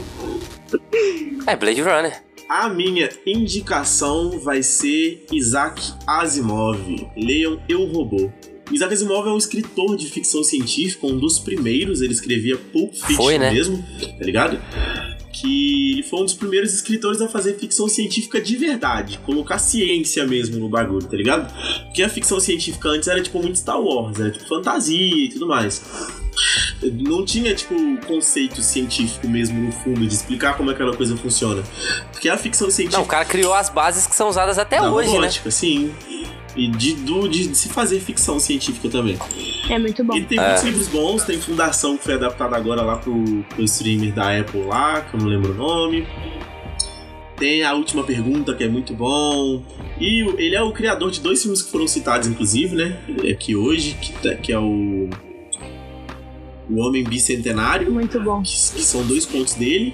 Que um chama o Homem Bicentenário e o outro é. hum, O Homem. O Homem Positrônico. Que é tipo sobre um, o Homem Bicentenário é falando sobre o, o robô que se apaixonou pela humanidade mesmo. Tipo, ele não se apaixonou por uma mulher. Ele se apaixonou pela humanidade. E os, os livros, os contos dele são muito bons. Essa última pergunta é muito contemplativo. Você sai dele pensando muito sobre as coisas. Mas eu vou indicar o robô porque vocês têm fácil acesso. Porque a nossa incrível Aleph tá vendendo ele ainda. Um beijo pra você, Aleph. Dá mais livros pra gente. Por favor. E o Ele, ele indicou a mesma coisa que você falou. Ah, não, manda Ah, mas eu indiquei Indica ele outra indica outra coisa, coisa, então, pô. Aí ele fica com duas indicações. Boa, boa. É, então vou fazer é, uma indicação de uma série que eu gosto muito e tem um pouco de questionamento de muita coisa que a gente falou aqui, é, que chama Homecoming. Ela tá na Prime. Prime Video? Putz. Isso. Isso, Prime Video. É a da Julia Roberts? Ela é exatamente com a Julia Roberts na primeira temporada. Cara, eu vi o primeiro episódio e eu fiquei assim, hum, vou ter que ver essa série. Exatamente. Ela trata sobre a indústria farmacêutica, vamos dizer assim, como as pessoas nos Estados Unidos trabalham com os veteranos. E é um suspense com drama assim, muito bem feito, com uma fotografia muito massa, com uma linguagem muito massa também. E eu sinto que ele é pouco pouco explorado pelas pessoas, então acho que vale a pena incentivar a assisti-lo. Eu queria convidar e compartilhar vocês com uma ansiedade que eu tô para pro cinema no final do mês com um novo filme do Jordan Peele. Nope. É não, não olhe Pois é. Jordan Peele que até agora é 100%, né? Vamos ver se com isso ele mantém o 100%. Boa, eu considero 100% também. Você já assistiu ele? Não, não, não um filme que vai, vai chegar não. agora, né? Ah, tá. Você considera os dois que saíram. Exato, eu considero que ele está no É. 100%. Ah, que isso, não tem como. Até hoje eu não vi o da Lupita, vocês acreditam? Que isso, isso me doeu demais. Eu acho ele no. Ah, tá no mesmo nível pra mim de Corra. Não, Corra é muito bom, não tem como. Porra, é bonzão, mano. Podemos finalizar? É, eu quero fazer uma menção honrosa ao Gutinho, porque eu sou muito grata aos mestres que a gente tem na vida. E o Gutinho é um mestre que sempre tá disposto, gente. Eu me inspiro muito nisso, em pessoas que, que inspiram as outras pessoas. Então sejam pessoas assim que inspirem outras pessoas. Não tenham medo, não tenham medo de ensinar as coisas que vocês sa- sabem para as outras pessoas, porque é muito bom. Ô, Japi. E é isso. Assistam essa sou- série. Ouçam o podcast Muito do Guto. palavras. Eu acho que a gente acaba sendo um pouco de reflexo, né? Das pessoas que a gente convive e tal. E com certeza, é, muito das coisas que eu acredito é porque eu absorvo também das pessoas que estão comigo. Muito obrigado pelo carinho mesmo. Ah, não, gente, eu conheço o Guto desde a época da faculdade. Ele já era meu mestre na época da faculdade. A gente é amiga até hoje, isso é muito raro. Sejam esse tipo de pessoa. É isso. E fechamos o episódio aí no melhor clima Roberto Carlos, né? Se chorei ou se sorri, o importante é que emoções eu vivi. É eu acho que isso devia virar o novo jeito de terminar o episódio. Porque episódio passado você também terminou cantando e agora também. Vou terminar todos os episódios com, com um trecho de alguma música, então. Gostei. É gostei. isso, gente. É sobre isso. Nos sigam nas nossas redes sociais, no Instagram, arroba OutroCast, é só lá que importa porque a gente não usa outras redes sociais. Ah, não, peraí, peraí. Ô, rapaziada, o negócio é o seguinte: se você usa Twitter, ou segue a gente lá, ou a gente vai desativar aquela porra, mano. Porque assim. Pessoal, a gente sabe que vocês usam. Não, Todo cara, mundo eu tenho usa. muito esse sentimento também. Se a Mas gente é, não ganhar pelo menos mais 10 seguidores até o outro episódio, a gente não vai postar nada. A gente vai desativar o Twitter. Arroba, underline, outro cast. É isso. Gostei. Se não alcançar, quantos e-mails? Pelo 10? menos 10, mano. Que isso? No mínimo 10 seguidores aí a mais, o, o Twitter vai ser desativado. e a Ajuda vai ser de nós. vocês. Por favor. E se o Twitter for desativado, a gente vai fazer um TikTok, vai fazer dancinha. Não, Vocês vão ser obrigados a gente vendo, dan- ver a gente fazendo dancinha Eu no apoio, TikTok. eu Eu não vou fazer isso. Eu vou, eu Vou fazer sem apoio. camisa pra mostrar meus pelos pra todo Claro, mundo. Quero mostrar o meu tanquinho que eu construí aqui. Como é no futuro, né? Então talvez eu já tenha construído. Ah, não, gente, TikTok não dá, pelo amor É isso, Deus. contratem a gente, a gente divulga vocês. Qualquer coisa que vocês quiserem, a gente divulga. Contrata a gente e me contratem também, porque eu preciso de um emprego, porque não tá dando mais pra mim. Beijo. Muito obrigado a todos. Tchau. Tchau. Tchau. Valeu, pessoal. E é isso.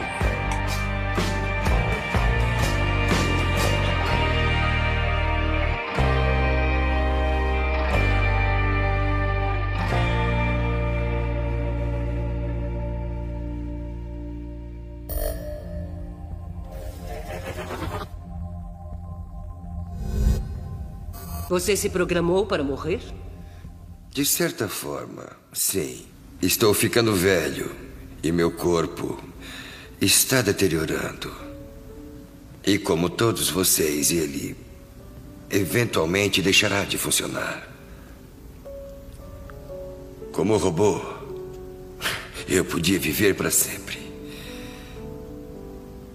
Mas digo a vocês todos hoje, eu prefiro morrer como homem a viver por toda a eternidade como uma máquina.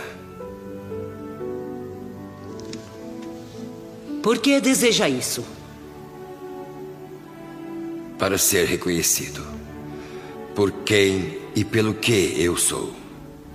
Nem mais, nem menos.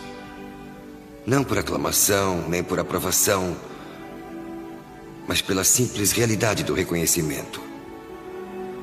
Esse tem sido o objetivo fundamental da minha existência. E eu terei alcançado se puder viver ou morrer com dignidade.